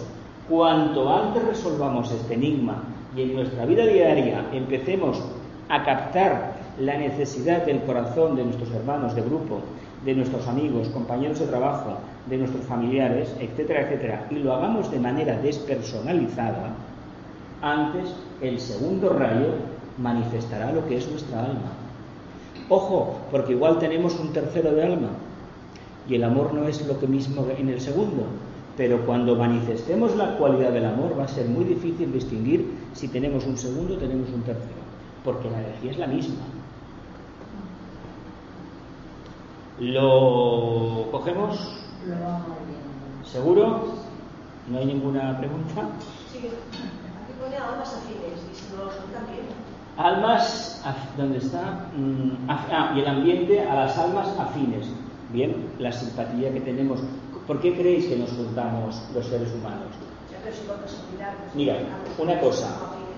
Cuando yo empecé a estudiar astrología, que no he aprovechado prácticamente ninguna lección de astrología, hay que decir que a mí me sorprendió mucho de la astrología lo siguiente. Yo me encontraba muy bien con la gente que tenía mi mismo ascendente, mi mismo sol y mi misma luna. Caramba, ¿y por qué será? ¿Y por qué será? Pero es que me encontraba bien con esas personas y con los del signo complementario. Y a través de esa relación empecé a descubrir cómo era esa energía. Y en la práctica me, me he dado cuenta que todos los que tienen, por ejemplo, un Géminis o tienen un Sagitario, por alguna razón se atraen. Y cuando tienes esa energía en tu constitución, evidentemente te sientes bien. Quien dice un Tauro, dice un Tauro. Quien dice un Leo, dice un Leo, etcétera, etcétera. Entonces, ¿qué quiere decir? Que de, esas 12, de esos 12 símbolos son seis energías complementarias nada más. Aquí hablamos de siete, pero en el fondo es una. Y en este caso, en este segundo sistema solar, es amor, sabiduría. Todo emana de ahí. Por lo tanto, cuanto antes empecemos a manifestar nuestra conciencia bajo el paradigma del amor, de la inclusividad, independientemente de que tengamos el rayo que tengamos, antes manifestaremos nuestro propio rayo. ¿Me acabo de explicar o no me acabo de explicar? Vamos a ver que si no hay amor, no hacemos nada. ¿Bien? ¿Sigo? Cuando el rayo egoico es el tercero, hay que decir que esto, esto está sacado de un guion de la radio, del programa de los martes El Faro, Camino a Shambhala, en el que estoy. Y no sé si lo logró María Teresa o Jorge o Ricardo, uno de los tres lo hicieron. Y la verdad está sacado de los textos y está muy, muy bien expresado. Y como estaba preparando el material, tenía digo, pues esto me parece que está mucho más plano y adelante con este material. Por eso no he querido posponerlo para más adelante. Si más adelante necesitamos repetirlo, lo repetiremos. Bien, actividad, adaptabilidad. El tercer aspecto, lo que habíamos visto antes, no nos podemos detener. Estamos en un grandísimo movimiento. Vemos ese gran pulpo, que es la, Vía Láctea, que va girando, girando, girando, girando, y que al final dicen los astrónomos que tanto la Vía Láctea como Andrómeda se acabarán fusionando. Bueno, no pasa nada, no pasa nada. Nosotros tenemos el cuerpo físico donde, aquí, por la conciencia está arriba, ¿no? Cuando se produce ese fenómeno eso es porque hay un verdadero interés como conciencias de fusionar y sacar una conciencia nueva. Cuando eso sea, hablaremos. No importa. Ahora de momento sí que nos interesa entender que esta capacidad de adaptación es básicamente fundamental. El método es algo diferente, consiste en la adaptación sistemática de todo el conocimiento y de todos los medios para alcanzar la meta percibida. Tenemos que utilizar la mente aquí, ¿o no? Si tenemos el amor, la mente va a funcionar sola. Tenemos esa capacidad de inclusividad, porque esa inclusividad se tiene que basar en adaptación, adaptación continua, sistemática. Si no, no se cumple el objetivo, porque el objetivo se ha percibido. De manera como muy filosófica percibimos que el amor es la base que mueve el mundo. Sí, de acuerdo. Sí, correcto. Sería la cualidad que deberíamos manifestar. Precisamente va a ser la capacidad de adaptación la que nos dé la pauta. ¿Verdadero? ¿Falso? ¿Lo vemos? ¿No lo vemos? Entonces la adaptación, por un lado, es adaptación a todo lo que se mueve externo y por otro lado hay una adaptación a aquello que vamos comprendiendo que nosotros tenemos que adaptarlo, ¿no? A la vida. No sé si. Hay que adaptarlo todo para alcanzar esa meta. En lenguaje más popular, ¿a qué tengo que renunciar para hacer que el alma se manifieste? A la personalidad. Si renuncio a la personalidad sin haberla transmutado, me estoy equivocando. ¿Qué tengo que hacer entonces? Al deseo, he de entender qué significa el deseo y qué papel desempeña en mi forma de vida. Porque si quiero acabar el con el deseo, porque lo he leído, porque lo dijo Buda, lo dijo Santo no sé quién, o el maestro cual, al cual yo no conozco, evidentemente me estoy equivocando. ¿Qué tengo que hacer entonces? ¿Adaptar mi vida a qué?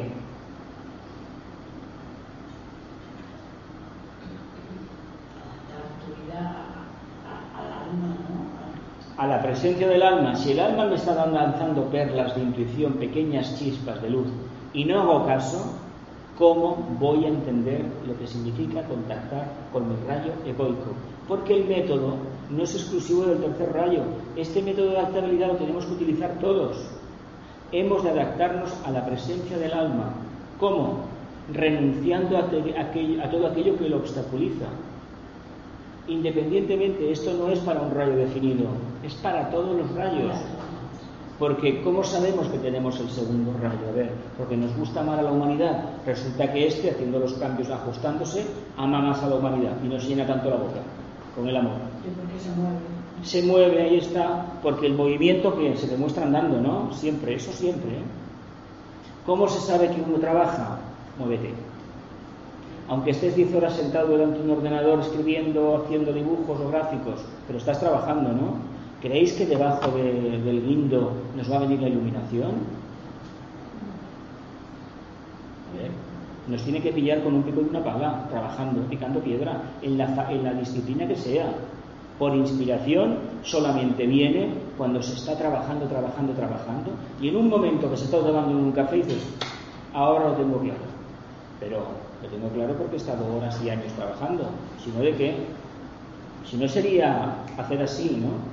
Y cuando hacemos así, ¿qué creemos? ¿Que se van a cambiar todos los elementales y nos van a arreglar la casa? No. Entrará otra cosa. ¿Lo vemos bien la importancia de la capacidad de adaptación? ¿Haremos cambios en nuestras vidas? ¿Nos adaptaremos a ellos? ¿O nos pesa el lastre del pasado? Bastante. Claro, si es que no hay, no hay otra, no hay otra. Estos tres rayos de aspecto, la desintegración, en estos tres rayos de aspecto, la desintegración es ocasionada en el primer caso, en el primer rayo, por el ensanchamiento del canal, es decir, ese puente Artacarana automáticamente final acaba destruyendo el vehículo causal. Por- y por la fuerza impulsiva de la voluntad, y en el segundo caso por la expansión del cuerpo causal, debido a la inclusividad del rayo de amor, y en el tercer caso por la rotura de la periferia del cuerpo causal debido a la facultad acumulativa y a la absorción sistemática del rayo de adaptabilidad. ¿Y esto a dónde nos lleva? Lo he dicho hace 10 minutos. ¿A dónde nos lleva eso? Mm, ya existe el contacto con el alma. A la mónada, a la cuarta iniciación. Fijaos. Claro, desintegración del vehículo causal, más caro el agua. Mira, el primer aspecto, la desintegración es ocasionada por el ensanchamiento del canal de la antacarana y por la fuerza de la voluntad que se invoca. En el segundo caso es la expansión del vehículo causal debido a que somos cada vez más influyentes. Y en el tercer caso, porque la energía se ha roto del exterior, porque de tanto adaptarnos, el molde lo hemos roto. Una vez rompemos el molde, ¿qué quiere decir? Pues que el alma como tal el ángel solar no desaparece la conciencia, pero el ángel solar se va. La, conciencia sigue, pero ya no es el punto medio, ya dependemos de la mónada, de la teoría espiritual. ¿Veis qué interesante es el proceso? Y ahora vamos a ver las consecuencias en los demás ¿eh? No, mujer, ya llegará, no te preocupes. Y cuando llegue, además, cuando llegue una crisis fuerte, que hemos tenido tantas, hemos tenido tantas crisis. Sí, eso sí. Empiezan a arrepentirse. Entregados estamos. Además, hay una cosa que, y a ver si nos da tiempo lo tocamos un poquito, que es la precipitación kármica de este momento, el por qué todo esto está pasando. ¿eh? No es gratuito nada de lo que nos pasa y de lo que nos va a pasar más adelante. Ojo, que esto viene para los que estamos despiertos, no para los que están dormidos todavía. ¿Cuáles son las formas de acercamiento espiritual hacia la divinidad? cuando es el cuarto rayo. El método será la comprensión interna de la belleza y la armonía y la causa y causa la desintegración del cuerpo causal por el conocimiento del sonido y del color. Fantástico. Es la vibración que se desprende, que es el color en realidad. Hemos meditado eso. Él lo hacía. Él, él detectaba la nota melódica del, del color y veía el, el- en el sonido veía color. Es algo, bueno, él era él, nosotros no. Él era él. Fijaos que cuando uno quiere vivir en esta armonía tan maravillosa, en este equilibrio, en- viendo belleza en todas partes, lo que veíamos, lo que vimos el otro día, que aunque yo no manifiesto, yo estoy aquí. Lo que dice el cuarto rayo, su nota clave. Aunque la gente vea destrucción en el mundo, yo estoy aquí, porque en la destrucción hay belleza, hay armonía. A ver, es un poco terrible de decirlo. Habéis visto, por, por- me imagino por televisión, las imágenes de ciudades devastadas, o todo lo que tenemos, por ejemplo, de la, de la Segunda Guerra Mundial, de nuestra guerra civil, o de cualquier parte del mundo, todo eso, ¿habéis sido capaces de ver belleza en eso? Me diréis, no, un bombardeo con napalm. Pues, si viéramos belleza, porque es una manifestación divina, ojo, ¿eh? todo lo que pasa es divino, ¿no? No somos divinos nosotros, ¿o no? Pues fijaos qué consecuencia trae. El ver belleza, ¿a dónde nos lleva? ¿A liberarnos de qué? A crecer de la etapa al que nos limita todavía, de manifestar el verdadero arquetipo, lo que somos en realidad. Aquí es bonito esto del cuarto rayo, ¿eh? Pues si no queremos trabajar el primero, ni el segundo, ni el tercero, en el punto medio, este, y este está al alcance de todo el mundo si quiere. Vemos belleza en Barcelona donde hay un caos, las basuras, eh, un accidente, vemos belleza en todo eso. Acordémonos de aquella parábola del Nazareno, del gran peregrino, los di- blancos dientes del perro. Cuando iban a no sé qué ciudad, había un olor repugnante, era un perro muerto, se acercaron, uy, apartémonos. Y el maestro dijo, les dijo, sí, pero fijaos qué dientes tan blancos tiene el perro o algo así. ¿Mm? ¿Podemos ver belleza en todas partes? ¿Podemos ver luz? ¿Conocemos las, las motivaciones por las cuales la gente se comporta como se comporta, los países se comportan como se comportan, vemos el rayo de los demás. Os voy a dar una pequeña clave. Si tenemos amor, vamos a ver mucho. Pero si tenemos esta capacidad de vivir el conflicto en armonía, eso es la llave maestra. Porque esto es intuición, ¿eh? Lo sabéis, ¿no? Esto es verdadera intuición. Porque está entre lo superior y lo más denso. Y ahora veremos qué hace el de la mente concreta, el de la investigación. Cuando el rayo goico es el de la conoci- conocimiento concreto ciencia, el método consiste en la aplicación intensa de la mente concreta a algún problema para ayudar a la humanidad. Tal es la concentración de todas las cualidades mentales y el control de la naturaleza inferior implica un supremo esfuerzo para trascender lo que impide el descenso del conocimiento superior. También involucra el elemento voluntad, dando por resultado la extracción de la información deseada desde la fuente de todo conocimiento. ¿Qué sugiere?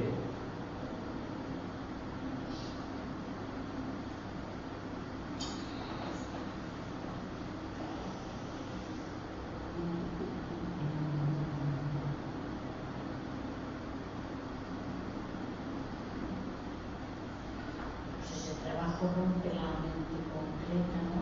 Para dejar pasar las tres. Vamos a ver. Si nosotros estamos concentrados a que no nos perturba nada el objetivo que nos hemos planteado. Si que- queremos hacer una cosa, estamos concentrados y acabamos haciéndolo, ¿verdad? Aquí nos dice que si perseveramos, lo que impide que la mente superior hable se trasciende igualmente. ¿Por qué solamente mantenemos la concentración hasta cierto punto y no la trascendemos más? Porque queremos ser siguiendo forma, mente concreta, o queremos alcanzar la parte más elevada de la mente concreta, la parte abstracta. Si queremos alcanzar la parte abstracta, nos debemos seguir perseverando. De hecho, cuando lo aplicamos al científico, que es el, el rayo típico de- que manifiesta la energía que, genera un científico, por ejemplo, energía que debemos tener igualmente, aunque tengamos esto rayo, ¿eh? porque esto es tener los pies en tierra. Si no lo veo, nanay, lo he percibido, pero bueno, ¿cómo lo he percibido? Me parece que he oído, pero bueno, ¿cómo ha sido? ¿En qué circunstancias? He tenido una visión que iba a acontecer que se descarrilaba un tren. Bueno, ¿ha habido eso? Pero realmente no. Pues entonces eso significa otra cosa. A lo mejor significa que un trabajo de grupo se va fuera, por alguna circunstancia. Compruébalo si estás en una investigación, estás con un equipo de investigadores, y si eso es así, ya tienes una clave del método científico para discernir la verdad. Porque este rayo, ante todo, te dice una cosa muy clara que aparece en la magia blanca en la regla 10. Que la verdad predomine en mi vida y la realidad rija todos mis pensamientos. No es como Santo Tomás que tenía que ver y tocar para decir que existía o no existía. ¿Os acordáis de aquello, no? En la iglesia. Pero eso también lo debemos tener. Ojo, ¿por qué en el proemio de la doctrina secreta Blavatsky pone no unas palabras del Buda no se debe creer en esto porque lo dijo un sabio, no se debe creer esto porque lo dijo un deva, no porque lo dijo un ángel, ni lo dijo un espíritu de la naturaleza. Solamente cuando haya calado uno en nosotros y lo hayamos puesto en práctica y veamos su certeza, la posibilidad de expansión de conciencia, entonces diremos sí. Mientras tanto, no. ¿Creéis que los seres humanos hacemos eso con los textos sagrados? De cualquier filosofía o religión, ¿verdad que no? Lo copiamos y ¿por qué preferimos seguir al pie de la letra? Porque es más fácil trabajar con el plexo que trabajar con el intelecto, amigo. Porque coger los evangelios o el mismo, los mismos libros sagrados de los judíos y discernir, no dejando de lado todo lo de la época. Un vemos que cuando se escribe un texto sagrado, la mente es de la época y lo que se relata, un porcentaje muy, elevado, pertenece a esa época. Pero hay el mensaje subsiguiente, ¿dónde está? ¿Dónde está ese mensaje detrás de la subida al monte Sinaí y la tierra prometida? Si conocemos los trabajos de él, estamos hablando de Capricornio y la tierra prometida es Acuario. Pero fíjate lo que nos dice, solamente después de obtener la tercera iniciación, después de la transfiguración que solamente viene cuando las tablas de la ley se han cumplido. De ahí el mito del Moisés que viene cambiado y a él no se le permite tocar la tierra prometida, porque su trabajo era conducir como Manú a su pueblo a ese punto. Punto arquetípico que luego hemos visto que la humanidad no tiene, evidentemente. Porque el pueblo judío es el pueblo que estaba la humanidad por extensión, no nos engañemos, no circunscribamos a ese colectivo de Palestina, es toda la humanidad. Por lo tanto, si no utilizamos esta energía impar de quinto rayo, Venus, Venus, ¿cómo vamos a construir algo sólido? Queremos entender lo que es el alma, hay dos caminos. O el estudio, el camino del, esotérico, utilizando el quinto rayo, o el camino devocional atlante que siempre hemos recorrido. ¿Por qué usted cree en Dios? Porque creo en Dios. ¿Por qué cree en la Virgen? ¿Y por qué cree? Porque creo. Ya está. Uno hace la pregunta y el otro responde, porque creo. Pero a ver, ¿creéis que esto es un diálogo válido en estos tiempos para trabajar con las energías del alma? ¿No? ¿Y por qué se sigue utilizando tanto? Porque es lo más fácil, es el camino triado, no nos exige ningún compromiso. Yo creo en Dios, ya está. A ver, yo tuve que escuchar en cierto funeral por una persona nuestra de aquí, muy, querida, que un familiar suyo tuviera que decir que, bueno, que, que él era muy cristiano, pero que sonaba una buena persona, pero no era cristiano. A ver, a mí me dolió en el alma aquello. ¿Cómo, cómo? ¿Que era cristiano?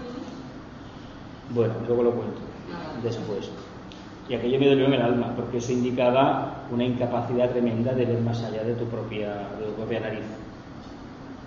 Entonces, entendamos que la mente está para utilizarla.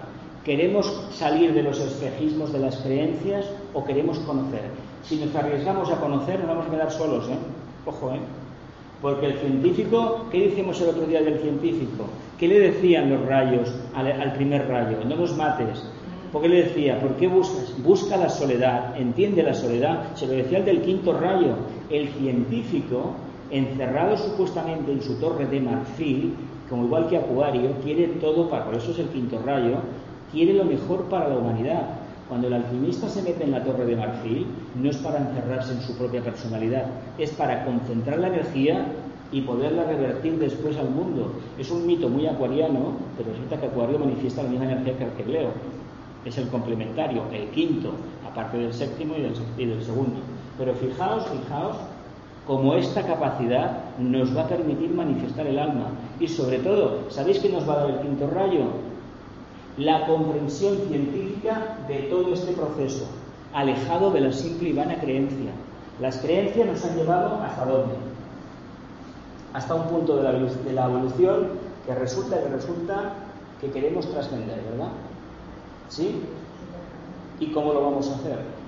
Si no aplicamos la mente concreta, porque decimos que no hay que tener mente. ¿Por qué tanta insistencia que hay por ahí en algunos colectivos de que no hay que tener mente, de que todo es muy mental, de que hay que ser espiritual, de que hay que fluir? ¿Qué pasa? ¿Hemos de ser emocionales otra vez, atlantes? No es el camino que toca, ¿eh? Ese no es el camino. La mente es, es necesaria para distraer Porque si por el fluir entendemos no hacer nada, nos, nos equivocamos, ¿eh? y vivir en la nadencia, en la absoluta indiferencia, inestabilidad, es decir, no estar seguro de nada, es mucho más complejo que vivir creyendo en algo. Y toda la gente que dice que no les cuesta nada, realmente tengo que decir, creo que no me equivoco, que del plexo no hemos pasado. ¿eh? Si tanta gente hubiera que dice que está viviendo en ese nivel de conciencia, ¿qué creéis? ¿Que no revertiría en los éteres planetarios? Hombre, y tanto que sí, y tanto que sí. Si tuviéramos tantos avatares, tantos iniciados como se publica por internet, hombre, hombre, clarísimo. Y este rayo de autoafirmación. Quinto rayo, la mente concreta, pero si le debemos más a los científicos que a los clérigos, caramba, ha hecho más por la, humanidad un Copérnico, un Newton, un Arquímedes o un Leonardo que tenía en un humanista integral, que no todos estos que se han llenado la boca intentando conocer a Dios. Este te dice cómo es Dios. Einstein nos dijo cómo era Dios. Cómo hasta dentro de la partícula más infinitesimal estaba Dios metido. Y esto nos lo dicen ellos. Y resulta que lo que dicen ellos lo decía la filosofía esotérica y la religión, que Dios estaba en todas partes. Lo que pasa que por el camino de la creencia, ¿a dónde nos lleva ese camino? Cuando tenemos una, dosis de intelectualidad por medio. A ninguna parte. Somos arianos. ¿eh? Este periodo hay que desarrollar la mente. Otra cosa es que tengamos una mente encerrada y hagamos como a lo mejor un aspecto muy sagitario, muy virgo de virginiano, de poner una barrera por medio y separarnos de los demás. Esto no se debe de hacer nunca. La mente tiene que ser íntegra y sobre todo inclusiva, porque eso indica que hay amor. Si erigimos barreras, ¿por qué creéis que hay algunos pueblos que ponían una muralla alrededor? Las nuestras pasaban por aquí al lado, las de Barcelona, por las rondas y en cualquier parte del mundo hay murallas. ¿Por qué? El miedo, utilizamos la mente para aislarnos de los demás. ¿Veis cómo teníamos el quinto rayo? ¿Continúo? Si queréis alguna pregunta, lo decís. El sexto rayo de devoción es el del sacrificio. Tema, ¿no era el sacrificio el primero? Por eso se confunden tanto y se solapan muchas veces el sexto y el primero, pero no son lo mismo, ¿eh? no son lo mismo. Siendo la dedicación concentrada por medio del amor el método de acercamiento. Ojo, porque aquí te dice el, el amor, el amor hacia algún individuo o ideal. Si es hacia un individuo, la devoción al maestro, ¿qué quieres que os diga? Amor al maestro es diferente, pero devoción, bueno, concentra todas sus facultades y esfuerzos en la contemplación de lo que se requiere y se sacrifica entregando su cuerpo causal a las llamas del altar. Esto es ni más ni menos que el tema de los mártires. Pero ¿creéis de verdad que los romanos tiraron a los leones a los cristianos? Hay muchos autores que dicen que eso no fue así. Los gladiadores sí que cobraban por enfrentarse a los leones y había apuestas de, del pueblo romano, de los espectadores, a favor o en contra de, la lucha. Pero ¿creéis que gente indefensa era se podía lanzar a los leones así por el espectáculo? Pero ahora se está diciendo que es justamente al contrario, que eran los cristianos que querían que les lanzaran a los leones porque así alcanzaban el paraíso. Es que, claro. es que, porque se llama el del sacrificio, esa idea, he de mortificarme para conocer a Dios. He de mortificarme para amar a Jesucristo o a la Virgen María. Y la prueba de siempre, la prueba del duelo, bueno, la prueba del algodón. Bueno, y los problemas que tienes en tu casa y en tu vida diaria y tu problema de salud, ¿para cuándo lo dejamos? ¿Qué le pasa a un sexto rayo cuando no tiene amor? Que solamente tiene idealismos y mira hacia cosas que ni le van ni le vienen. ¿Sabéis por qué? Porque no hay mente. ¿Sabéis por qué ha habido tanta crisis con la Iglesia Católica en todo el mundo donde se ha llevado esta idea? A través de la espada, porque la gente que lo impuso no tenía suficiente intelecto y menos amor todavía. Solamente tenía ideales y fanatismos. Que nos encontramos con todos estos que ponen una bomba y te dicen que su Dios es el único y si no estás de acuerdo ya sabes lo que te espera. ¿Qué nos encontramos? Pues que no tienen un intelecto desarrollado y como no lo tienen suficientemente desarrollado tampoco tienen amor. No tienen nada, solamente tienen creencias y de las creencias la humanidad está harta, cansada, porque no nos han llevado a ninguna parte. La creencia es como llevar, a ver, unas muletas, un bastón para caminar durante un tiempo. Se me va la lesión, adiós muletas, fuera, ya camino solo. La creencia está allí, pero la creencia es como la famosa zanahoria delante del burro, la noria. ¿Saben para qué? Siempre lo mismo. Siempre lo mismo. A ver, yo he conocido gente que todavía piensa que el nazareno nace en diciembre y muere en Semana Santa. Y que todavía no entienden porque la Semana Santa va cambiando cada año. Dios mío, menos seguidismo de ideas preconcebidas y estudiar un poco más de lo que significa la Virgen María realmente de lo que significa el nacimiento en el pesebre y de lo que significa el padre y la madre. No sé, me parece a mí. Claro, porque no se preocupan de lo suyo, ocúpate de lo tuyo. Porque si uno tuviera verdadero amor, verdadero amor a la divinidad, a los demás los metería en su corazón, porque el segundo rayo hace eso, y se preocuparía muy poco de cómo los demás se comportan en el plano físico. Porque lo que, lo que las tijererías de este rayo es esto no vayas a la... Bueno, yo me acuerdo de pequeño que no sé, la minifalda no se puede tener en el templo, había que entrar, me acuerdo, cuando todavía se llevaba el velo. Fue una, una, una solución del Vaticano II, del Concilio Vaticano II, pero que en algunos pueblos de las provincias españolas tardó años en aplicarse. La mujer tenía que ir con el velo los hombres no podían ir descubiertos, bueno, y las mujeres en uno y los hombres en otro. Yo me acuerdo de eso de haberlo visto, de haberlo visto en un pueblo pequeño. Las mujeres en un sitio y los hombres en otro. O sea, no nos quejemos de los musulmanes porque aquí se ha hecho igual. Ojo, ¿eh? Aquí hace dos días Hace cuatro días, cuatro días. Pues imaginaos tanto sexto rayo donde nos llevó. Tanto es así que esta energía, aunque no, lo que, no deseemos reconocerlo, tenemos un pequeño inconveniente con ella. Hemos repetido elecciones, ¿verdad? Y tal vez vayamos a unas terceras elecciones, ¿verdad que sí? ¿Y a qué creéis que es debido? A esta energía de sexto rayo, el rayo del alma de España. Y esa energía, en lugar de manifestar ese verdadero amor, manifiesta ideales, el espejismo de los idealismos que es una petrificación total. No haces nada porque crees que lo que tienes que hacer es tan elevado, o ya lo has hecho o te estás preparando, pero hoy qué.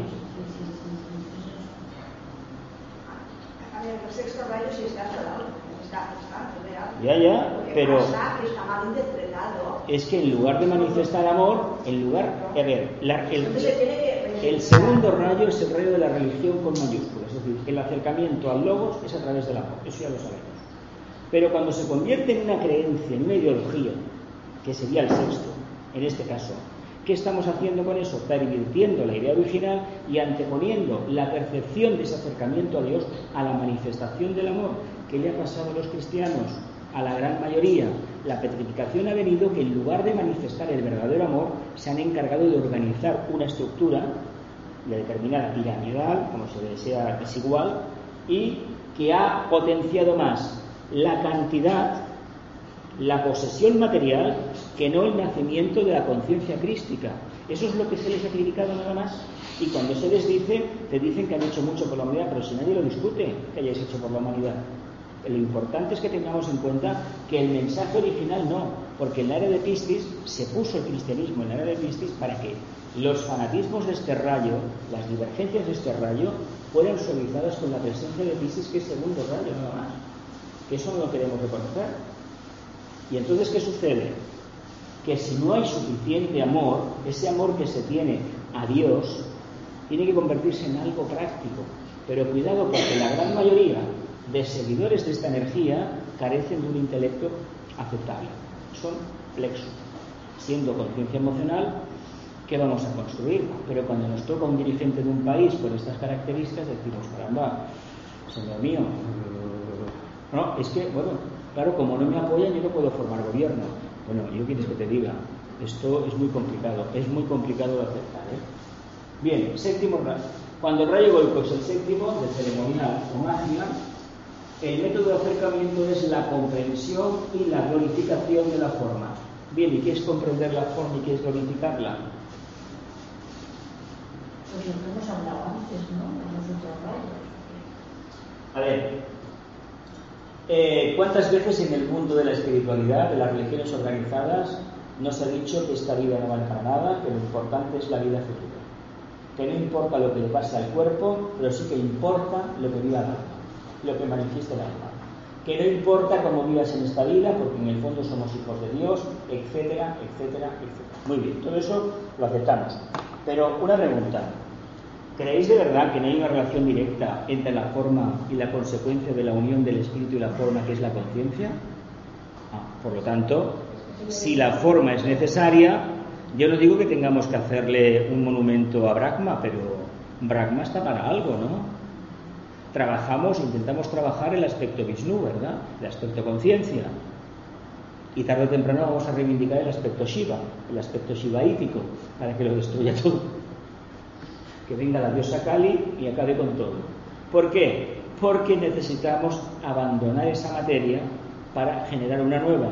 Y lo que nos dice el séptimo rayo es que antes de destruir, antes de destruir la forma, se destruye porque ya no soporta la presión de la conciencia, ni más ni menos. Cuando no es útil esa forma hay que destruirla. Cuando estos vehículos ya no valen para manifestar el propósito del alma, porque el alma ha evolucionado, ¿qué hace la propia alma? Inicia un proceso de retirada. Entra en silencio, siempre lo está, evidentemente, y decide una nueva encarnación, que la vamos a hacer con los desechos de la anterior, pero añadiéndole un cemento nuevo, una nueva grava, etcétera, etcétera, y una nueva textura, una nueva fortaleza, todo, todo nuevo. Pero hay un referente inmediato anterior, no hay un cambio sustancial entre una vida y otra, es muy, muy parecida. Pero aquí lo que se quiere dar a entender es que la materia, la forma, tiene un propósito. A ver, ¿por qué creéis que las iglesias tienen la forma que tienen? Los cementerios la forma que tienen, los castillos la forma que tienen y las casas la forma que tienen. Y nosotros tenemos la forma que tenemos, físicamente hablando. El rayo del cuerpo físico es el cerebro. Cuando os digan, tienes un cuerpo físico de séptimo rayo o de sexto rayo, nuestro cerebro manifiesta esa energía. Y eso acaba configurando. Cerebro, no mente. No, la mente es eso que utiliza el cerebro. Eso está fuera de la forma. Bueno, mm, están en el etérico.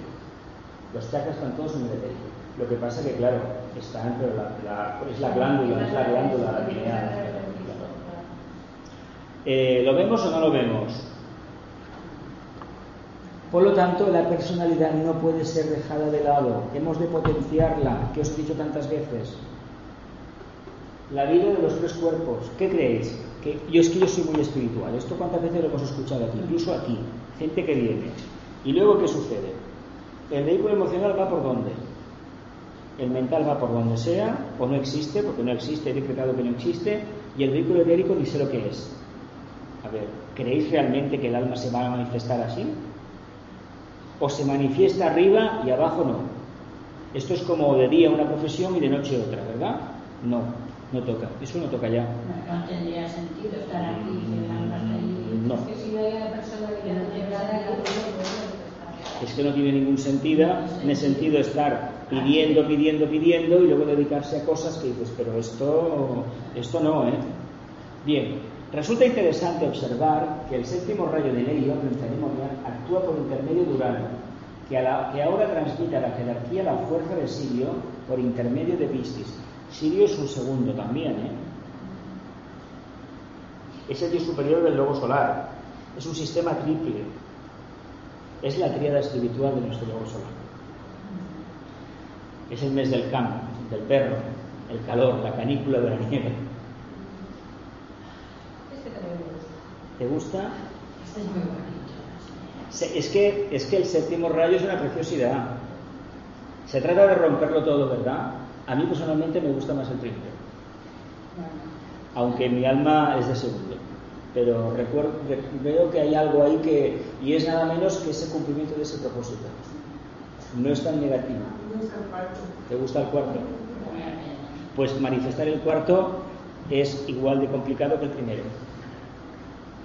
Porque buscar el equilibrio y mantenerse con amor en el centro, talan- balanceándose en la ola, es bastante complicado. Imagínate que mantienes el nivel, el equilibrio en una tabla de Wilson de una ola gigantesca que está arrasando el planeta Tierra.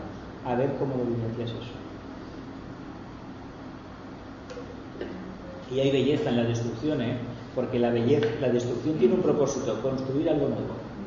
Yo no lo veo, mira, eso que has dicho antes. Yo veo belleza en todo en todo, la veo, o sea, en toda la naturaleza. Pero no veo belleza en una destrucción de una fotografía de una guerra.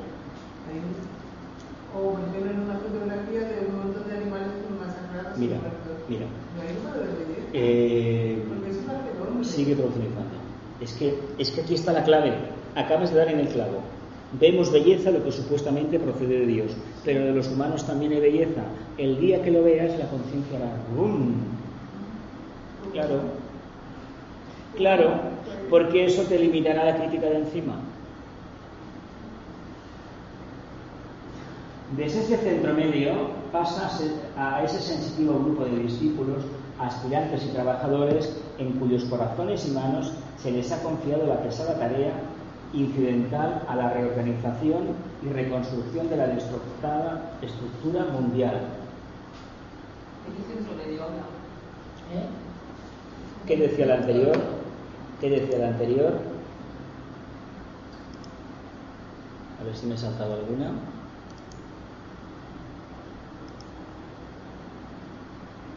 Ah, este Ah, el Sirio. ¿eh? Sirio. Ah, sí. Segundo rayo, hablamos del segundo rayo. Hablamos del segundo rayo. A ver, es que todo lo que acontece en el sistema solar y en nuestro planeta, no olvidemos una cosa. Los, los ma- maestros de jerarquía, cuando tienen la quinta, tienen la primera de, de Sirio. Nosotros estamos intervenidos. Se supone que los demás planetas, yo no sé si también tienen a Sirio de referente o no lo tienen. No recuerdo haberlo leído. Y si lo he leído, no me acuerdo. Por lo tanto, lo importante es que entendamos que como es el segundo rayo y este planeta no es sagrado, con más razón el segundo rayo desde Sirio están tutelando a nuestro sistema. Además, Buda es el embajador de la logia de Sirio. Es ahí ¿no? Claro. Es que pasan por Sirio, Pasan por han pasado por la osa menor, las playas de la osa mayor, él sintetiza, proyecta el logo solar y luego son los siete chakras, los siete planetas sagrados, los que los canalizan, de los cuales el nuestro no es uno. Nosotros recibimos subsidiariamente de Saturno. Claro, porque nosotros el tercer rayo de la Tierra no es sagrado, porque la Tierra no es sagrada. Es a través, por eso Saturno, el planeta del anillo, nos dice que estamos ligados en cierta medida a una evolución superior.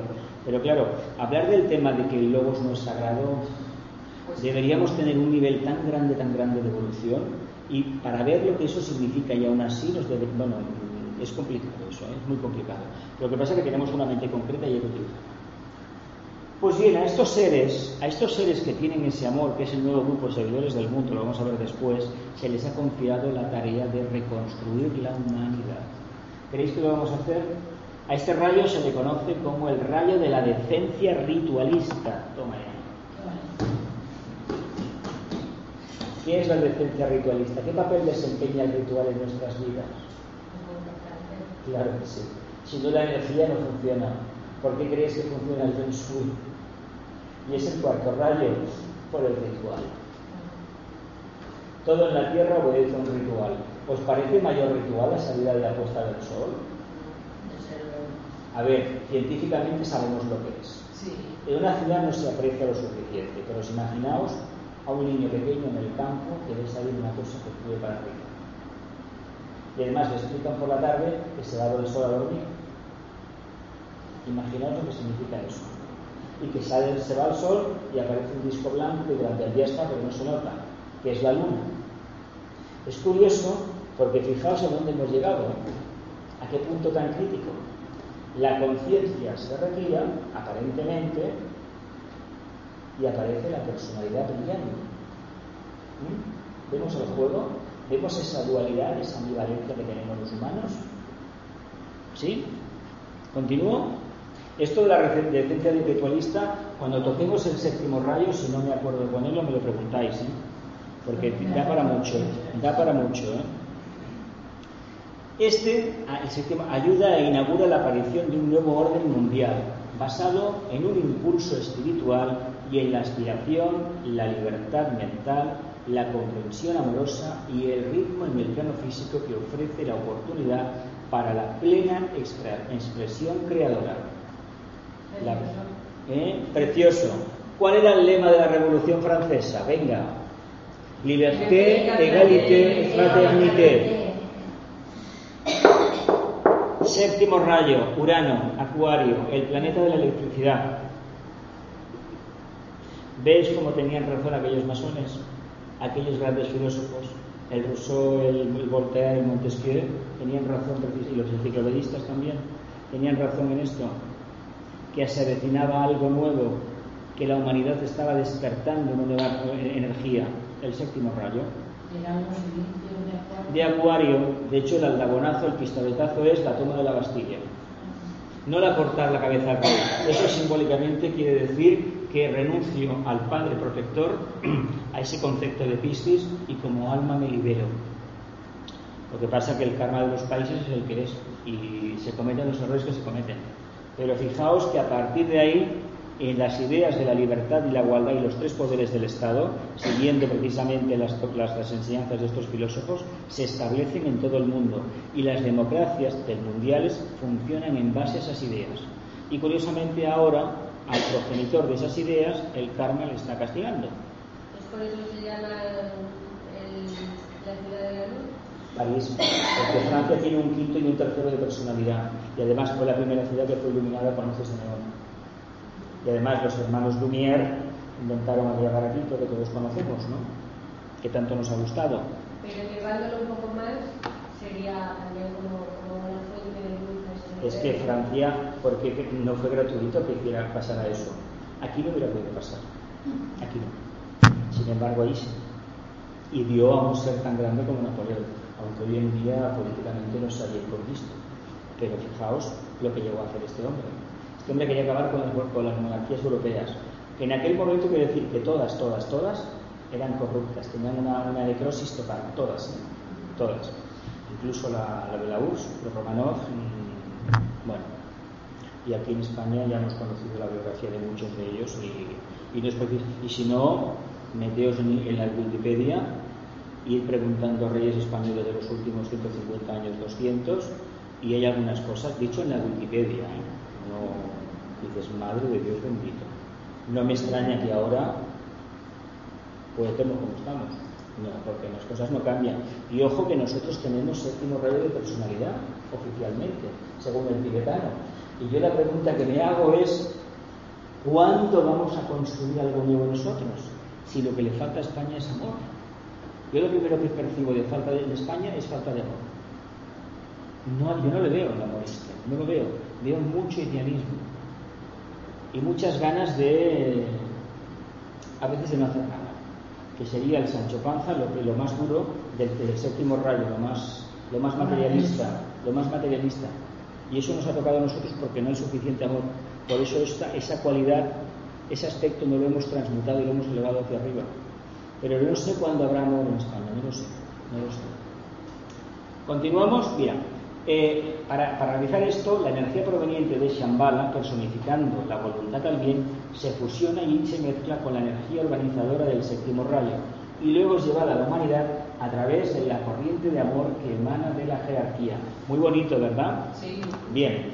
¿Y, aquí quién la recibe en la Tierra? el grupo de... El nuevo grupo, Pero si el nuevo grupo de servidores del mundo no tiene seguidores de un nivel un poquito inferior en el plano físico, trabajando continuamente, ¿qué creéis que va a pasar con esta energía? Que se perderá. Bien. Bien. ¿Qué nos pasa a nosotros con nuestro sexto tan bonito, tan sagitariano? Mira, la meta, la meta, la meta. Bueno, y hoy, mm, ¿qué comemos? No, no, tú la meta, fíjate en la meta, pero hoy ¿qué comemos? ¿No? Que te fijes en la meta. Si no somos capaces de construir por tener la cabeza donde y los pies donde, en ninguna parte. Si tuviéramos un poco de más humanos, ciudadanos españoles, que pudieran percibir este amor, la idea de manifestarlo, independientemente de su ideología política, ese propósito de alma de España se materializaría con un nuevo orden dentro de nuestro país. Solamente ha habido dos intentos de llevarlo a cabo, y utilizando el color violeta del séptimo rayo. Dos repúblicas. Una acabó como acabó y la otra ya no lo hacer. Pero no por culpa de la república, ¿eh? sino por las energías negativas que la república despertó que es un egregor que procede de la noche de los tiempos. Otro día hablaremos de ello. ¿Continúo? Piscis rige este aspecto de la jerarquía, el segundo rayo, porque el aspecto más elevado de Piscis, que actualmente la humanidad puede de algún modo comprender, es el de mediador. Esto es el segundo rayo. Esa capacidad de tender puentes es el segundo rayo. Piscis manifiesta el segundo rayo y por eso el cristianismo nace en Piscis para suavizar las estridencias del sexto rayo que también tiene. Porque es una energía de mucha devoción. Y las devociones hacia dónde nos llevan siempre? Al fanatismo. Y el amor nos deja, nos aposenta. Pero si tuviéramos un poco de intelecto, nos vendría muy bien. Y ojo que Piscis tiene a Plutón, tiene un primer rayo ahí que de la marinera. De la marinera cuando se aplica. Pero también viene Neptuno, que es el amor Claro, es el sexto rayo, pero Neptuno es sagrado, es un planeta sagrado, que no percibimos su energía, ¿eh? vamos a ser sinceros. Percibimos el aspecto inferior, Marte. Porque bueno, el plexo solar nos gusta, pero si fuéramos personas muy evolucionadas, resulta que a lo mejor Marte nos da una intelectualidad increíble. Pero no ha llegado el caso. Esta es la energía de la mediación y de las correctas relaciones. Y curiosamente se está estableciendo esta energía cuando Piscis se está apagando. Porque es la energía con la que hoy trabaja el séptimo rayo. ¿Veis la jugada? ¿Veis la jugada? Bueno, hoy más que nunca la jerarquía es el transmisor mediador entre. Esto es muy bonito, ¿eh? La humanidad y la voluntad de Dios. Uy, vamos a acabar foto la relación del verdadero propósito y la significación de esa voluntad que se halla detrás de todos los eventos mundiales, hoy más necesaria que nunca, posible de obtener por medio de una relación más estrecha entre la jerarquía y la humanidad. ¿Creéis que somos, es posible que seamos mm, accesibles a la voluntad de Dios? ¿Cuál es la voluntad de Dios? ¿Que vivamos en un paraíso donde los leones convivan con los humanos? De que haya ríos de miel o de no sé de vino o no sé qué de néctar o, qué crees ojo porque lo que viene de séptimo rayo es completamente desconocido. Por eso se llama nuevo orden y además va a ser de alcance mundial. Pero lo que estamos viendo es el prolegómeno esto de la deslocalización de las empresas etcétera etcétera tiene que salir lo mejor, es como Internet. Yo recuerdo hace unos años que raro era el día que no pillabas un bicho en Internet, raro era el día. Y 14 años después las cosas van cambiando. No es exactamente así. Pero aún así, aún así, todavía no es un valle de rosas. Todavía no lo es. Este séptimo rayo nos está trayendo algo tan nuevo, tan nuevo, que es la conciencia manifestada.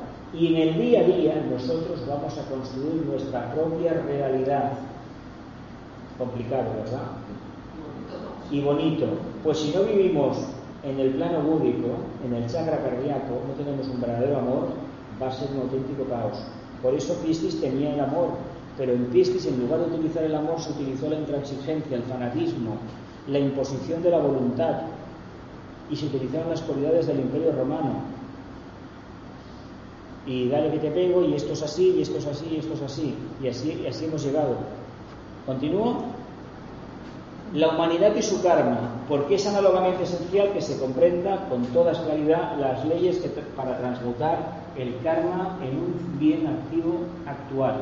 Bueno, la palabra karma, ¿a qué le llamamos karma? A lo que no nos gusta, a lo que nos gusta, el dharma, ¿a qué le llamamos dharma? A lo que me gusta, a lo que tengo que hacer, a lo que quiero hacer, y al karma es lo que no me gusta hacer.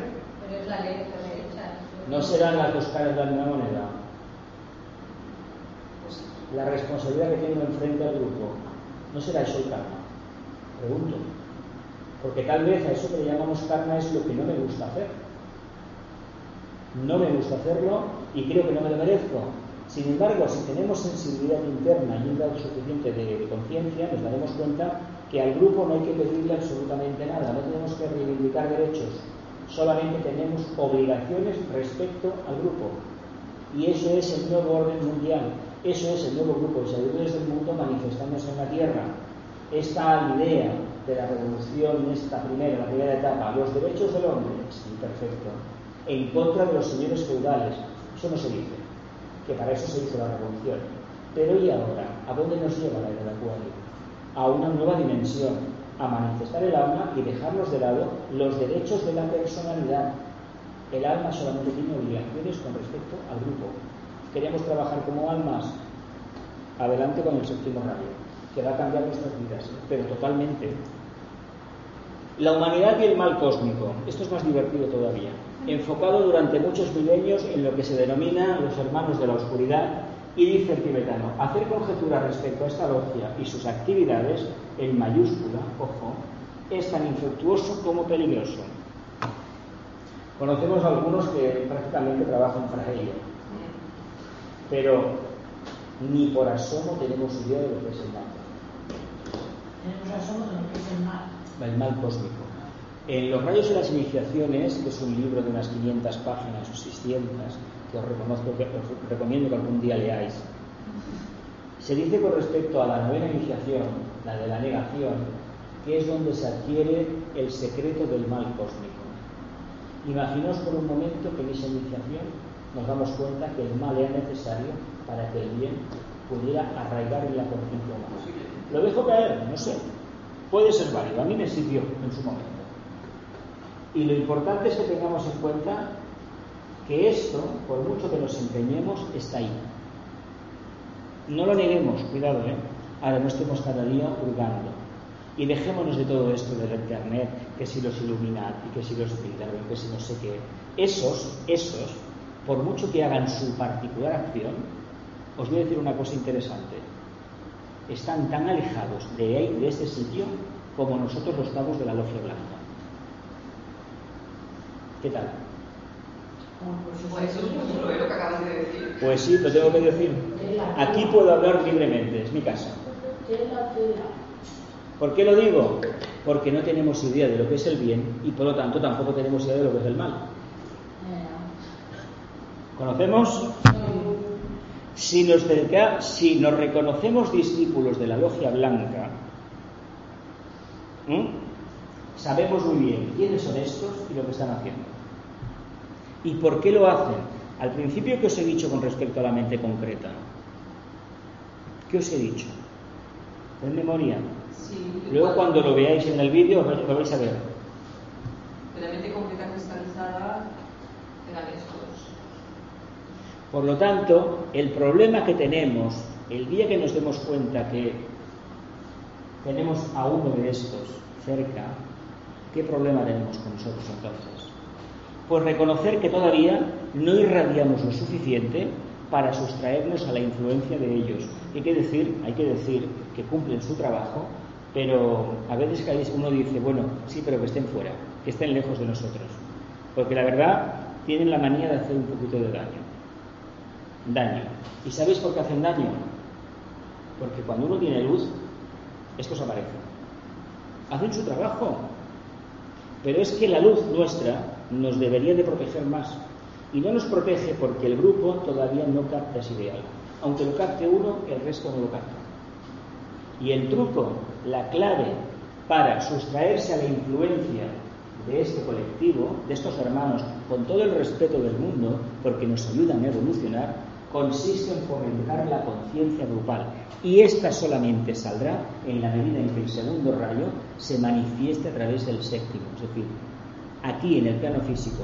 ¿Qué os vengo diciendo desde el año pasado con respecto al séptimo rayo? Que es el segundo aquí abajo, organizando la vida bajo un postulado nuevo, un principio nuevo. Dejémonos de esos arquetipos, de esos ideales. Oh, es que la humanidad nos amamos. ¿Cómo que nos amamos? ¿En el día a día lo vemos? No, pues entonces hay que hacer un trabajo tremendo. Hay que establecer un puente entre esa idea arquetípica, abstracta del segundo rayo y ponerlo en práctica aquí. Y aquí es donde se verá que cuando aparezca el amor, todas las influencias estas desaparecen. Es lo que os comentaba antes. Si hubiera amor en Barcelona, no habría caracteristas en el metro. ¿Sí o no? Amor, un porcentaje mínimo de la población. Un 1% de la ciudad de Barcelona, que son un millón y medio, un 1%, ¿cuánto sería?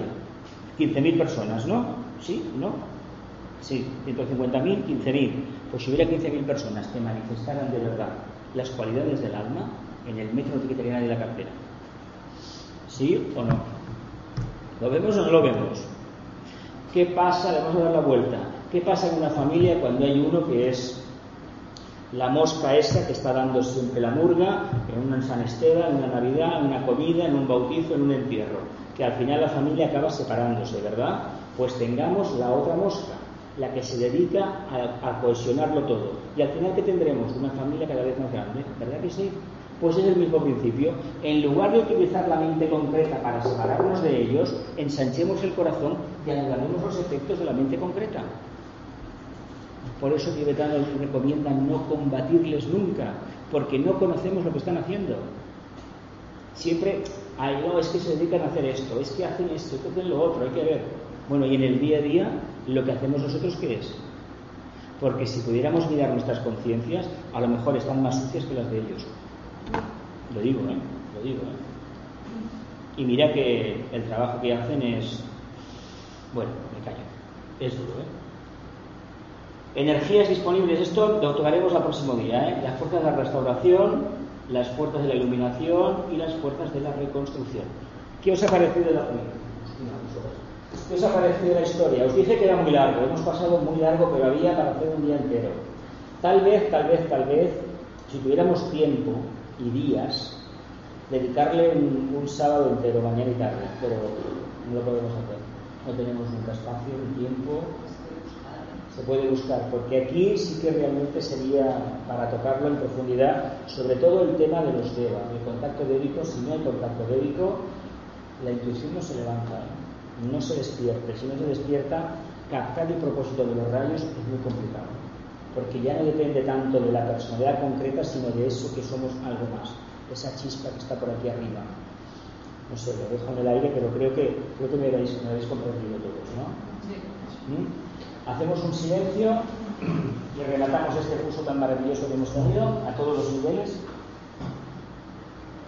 Que la luz, que la luz el, amor, el amor y la voluntad también, y la voluntad también restablezcan, restablezcan el plan de Dios, el plan de Dios en la tierra. En la tierra. Que así sea. Que así sea.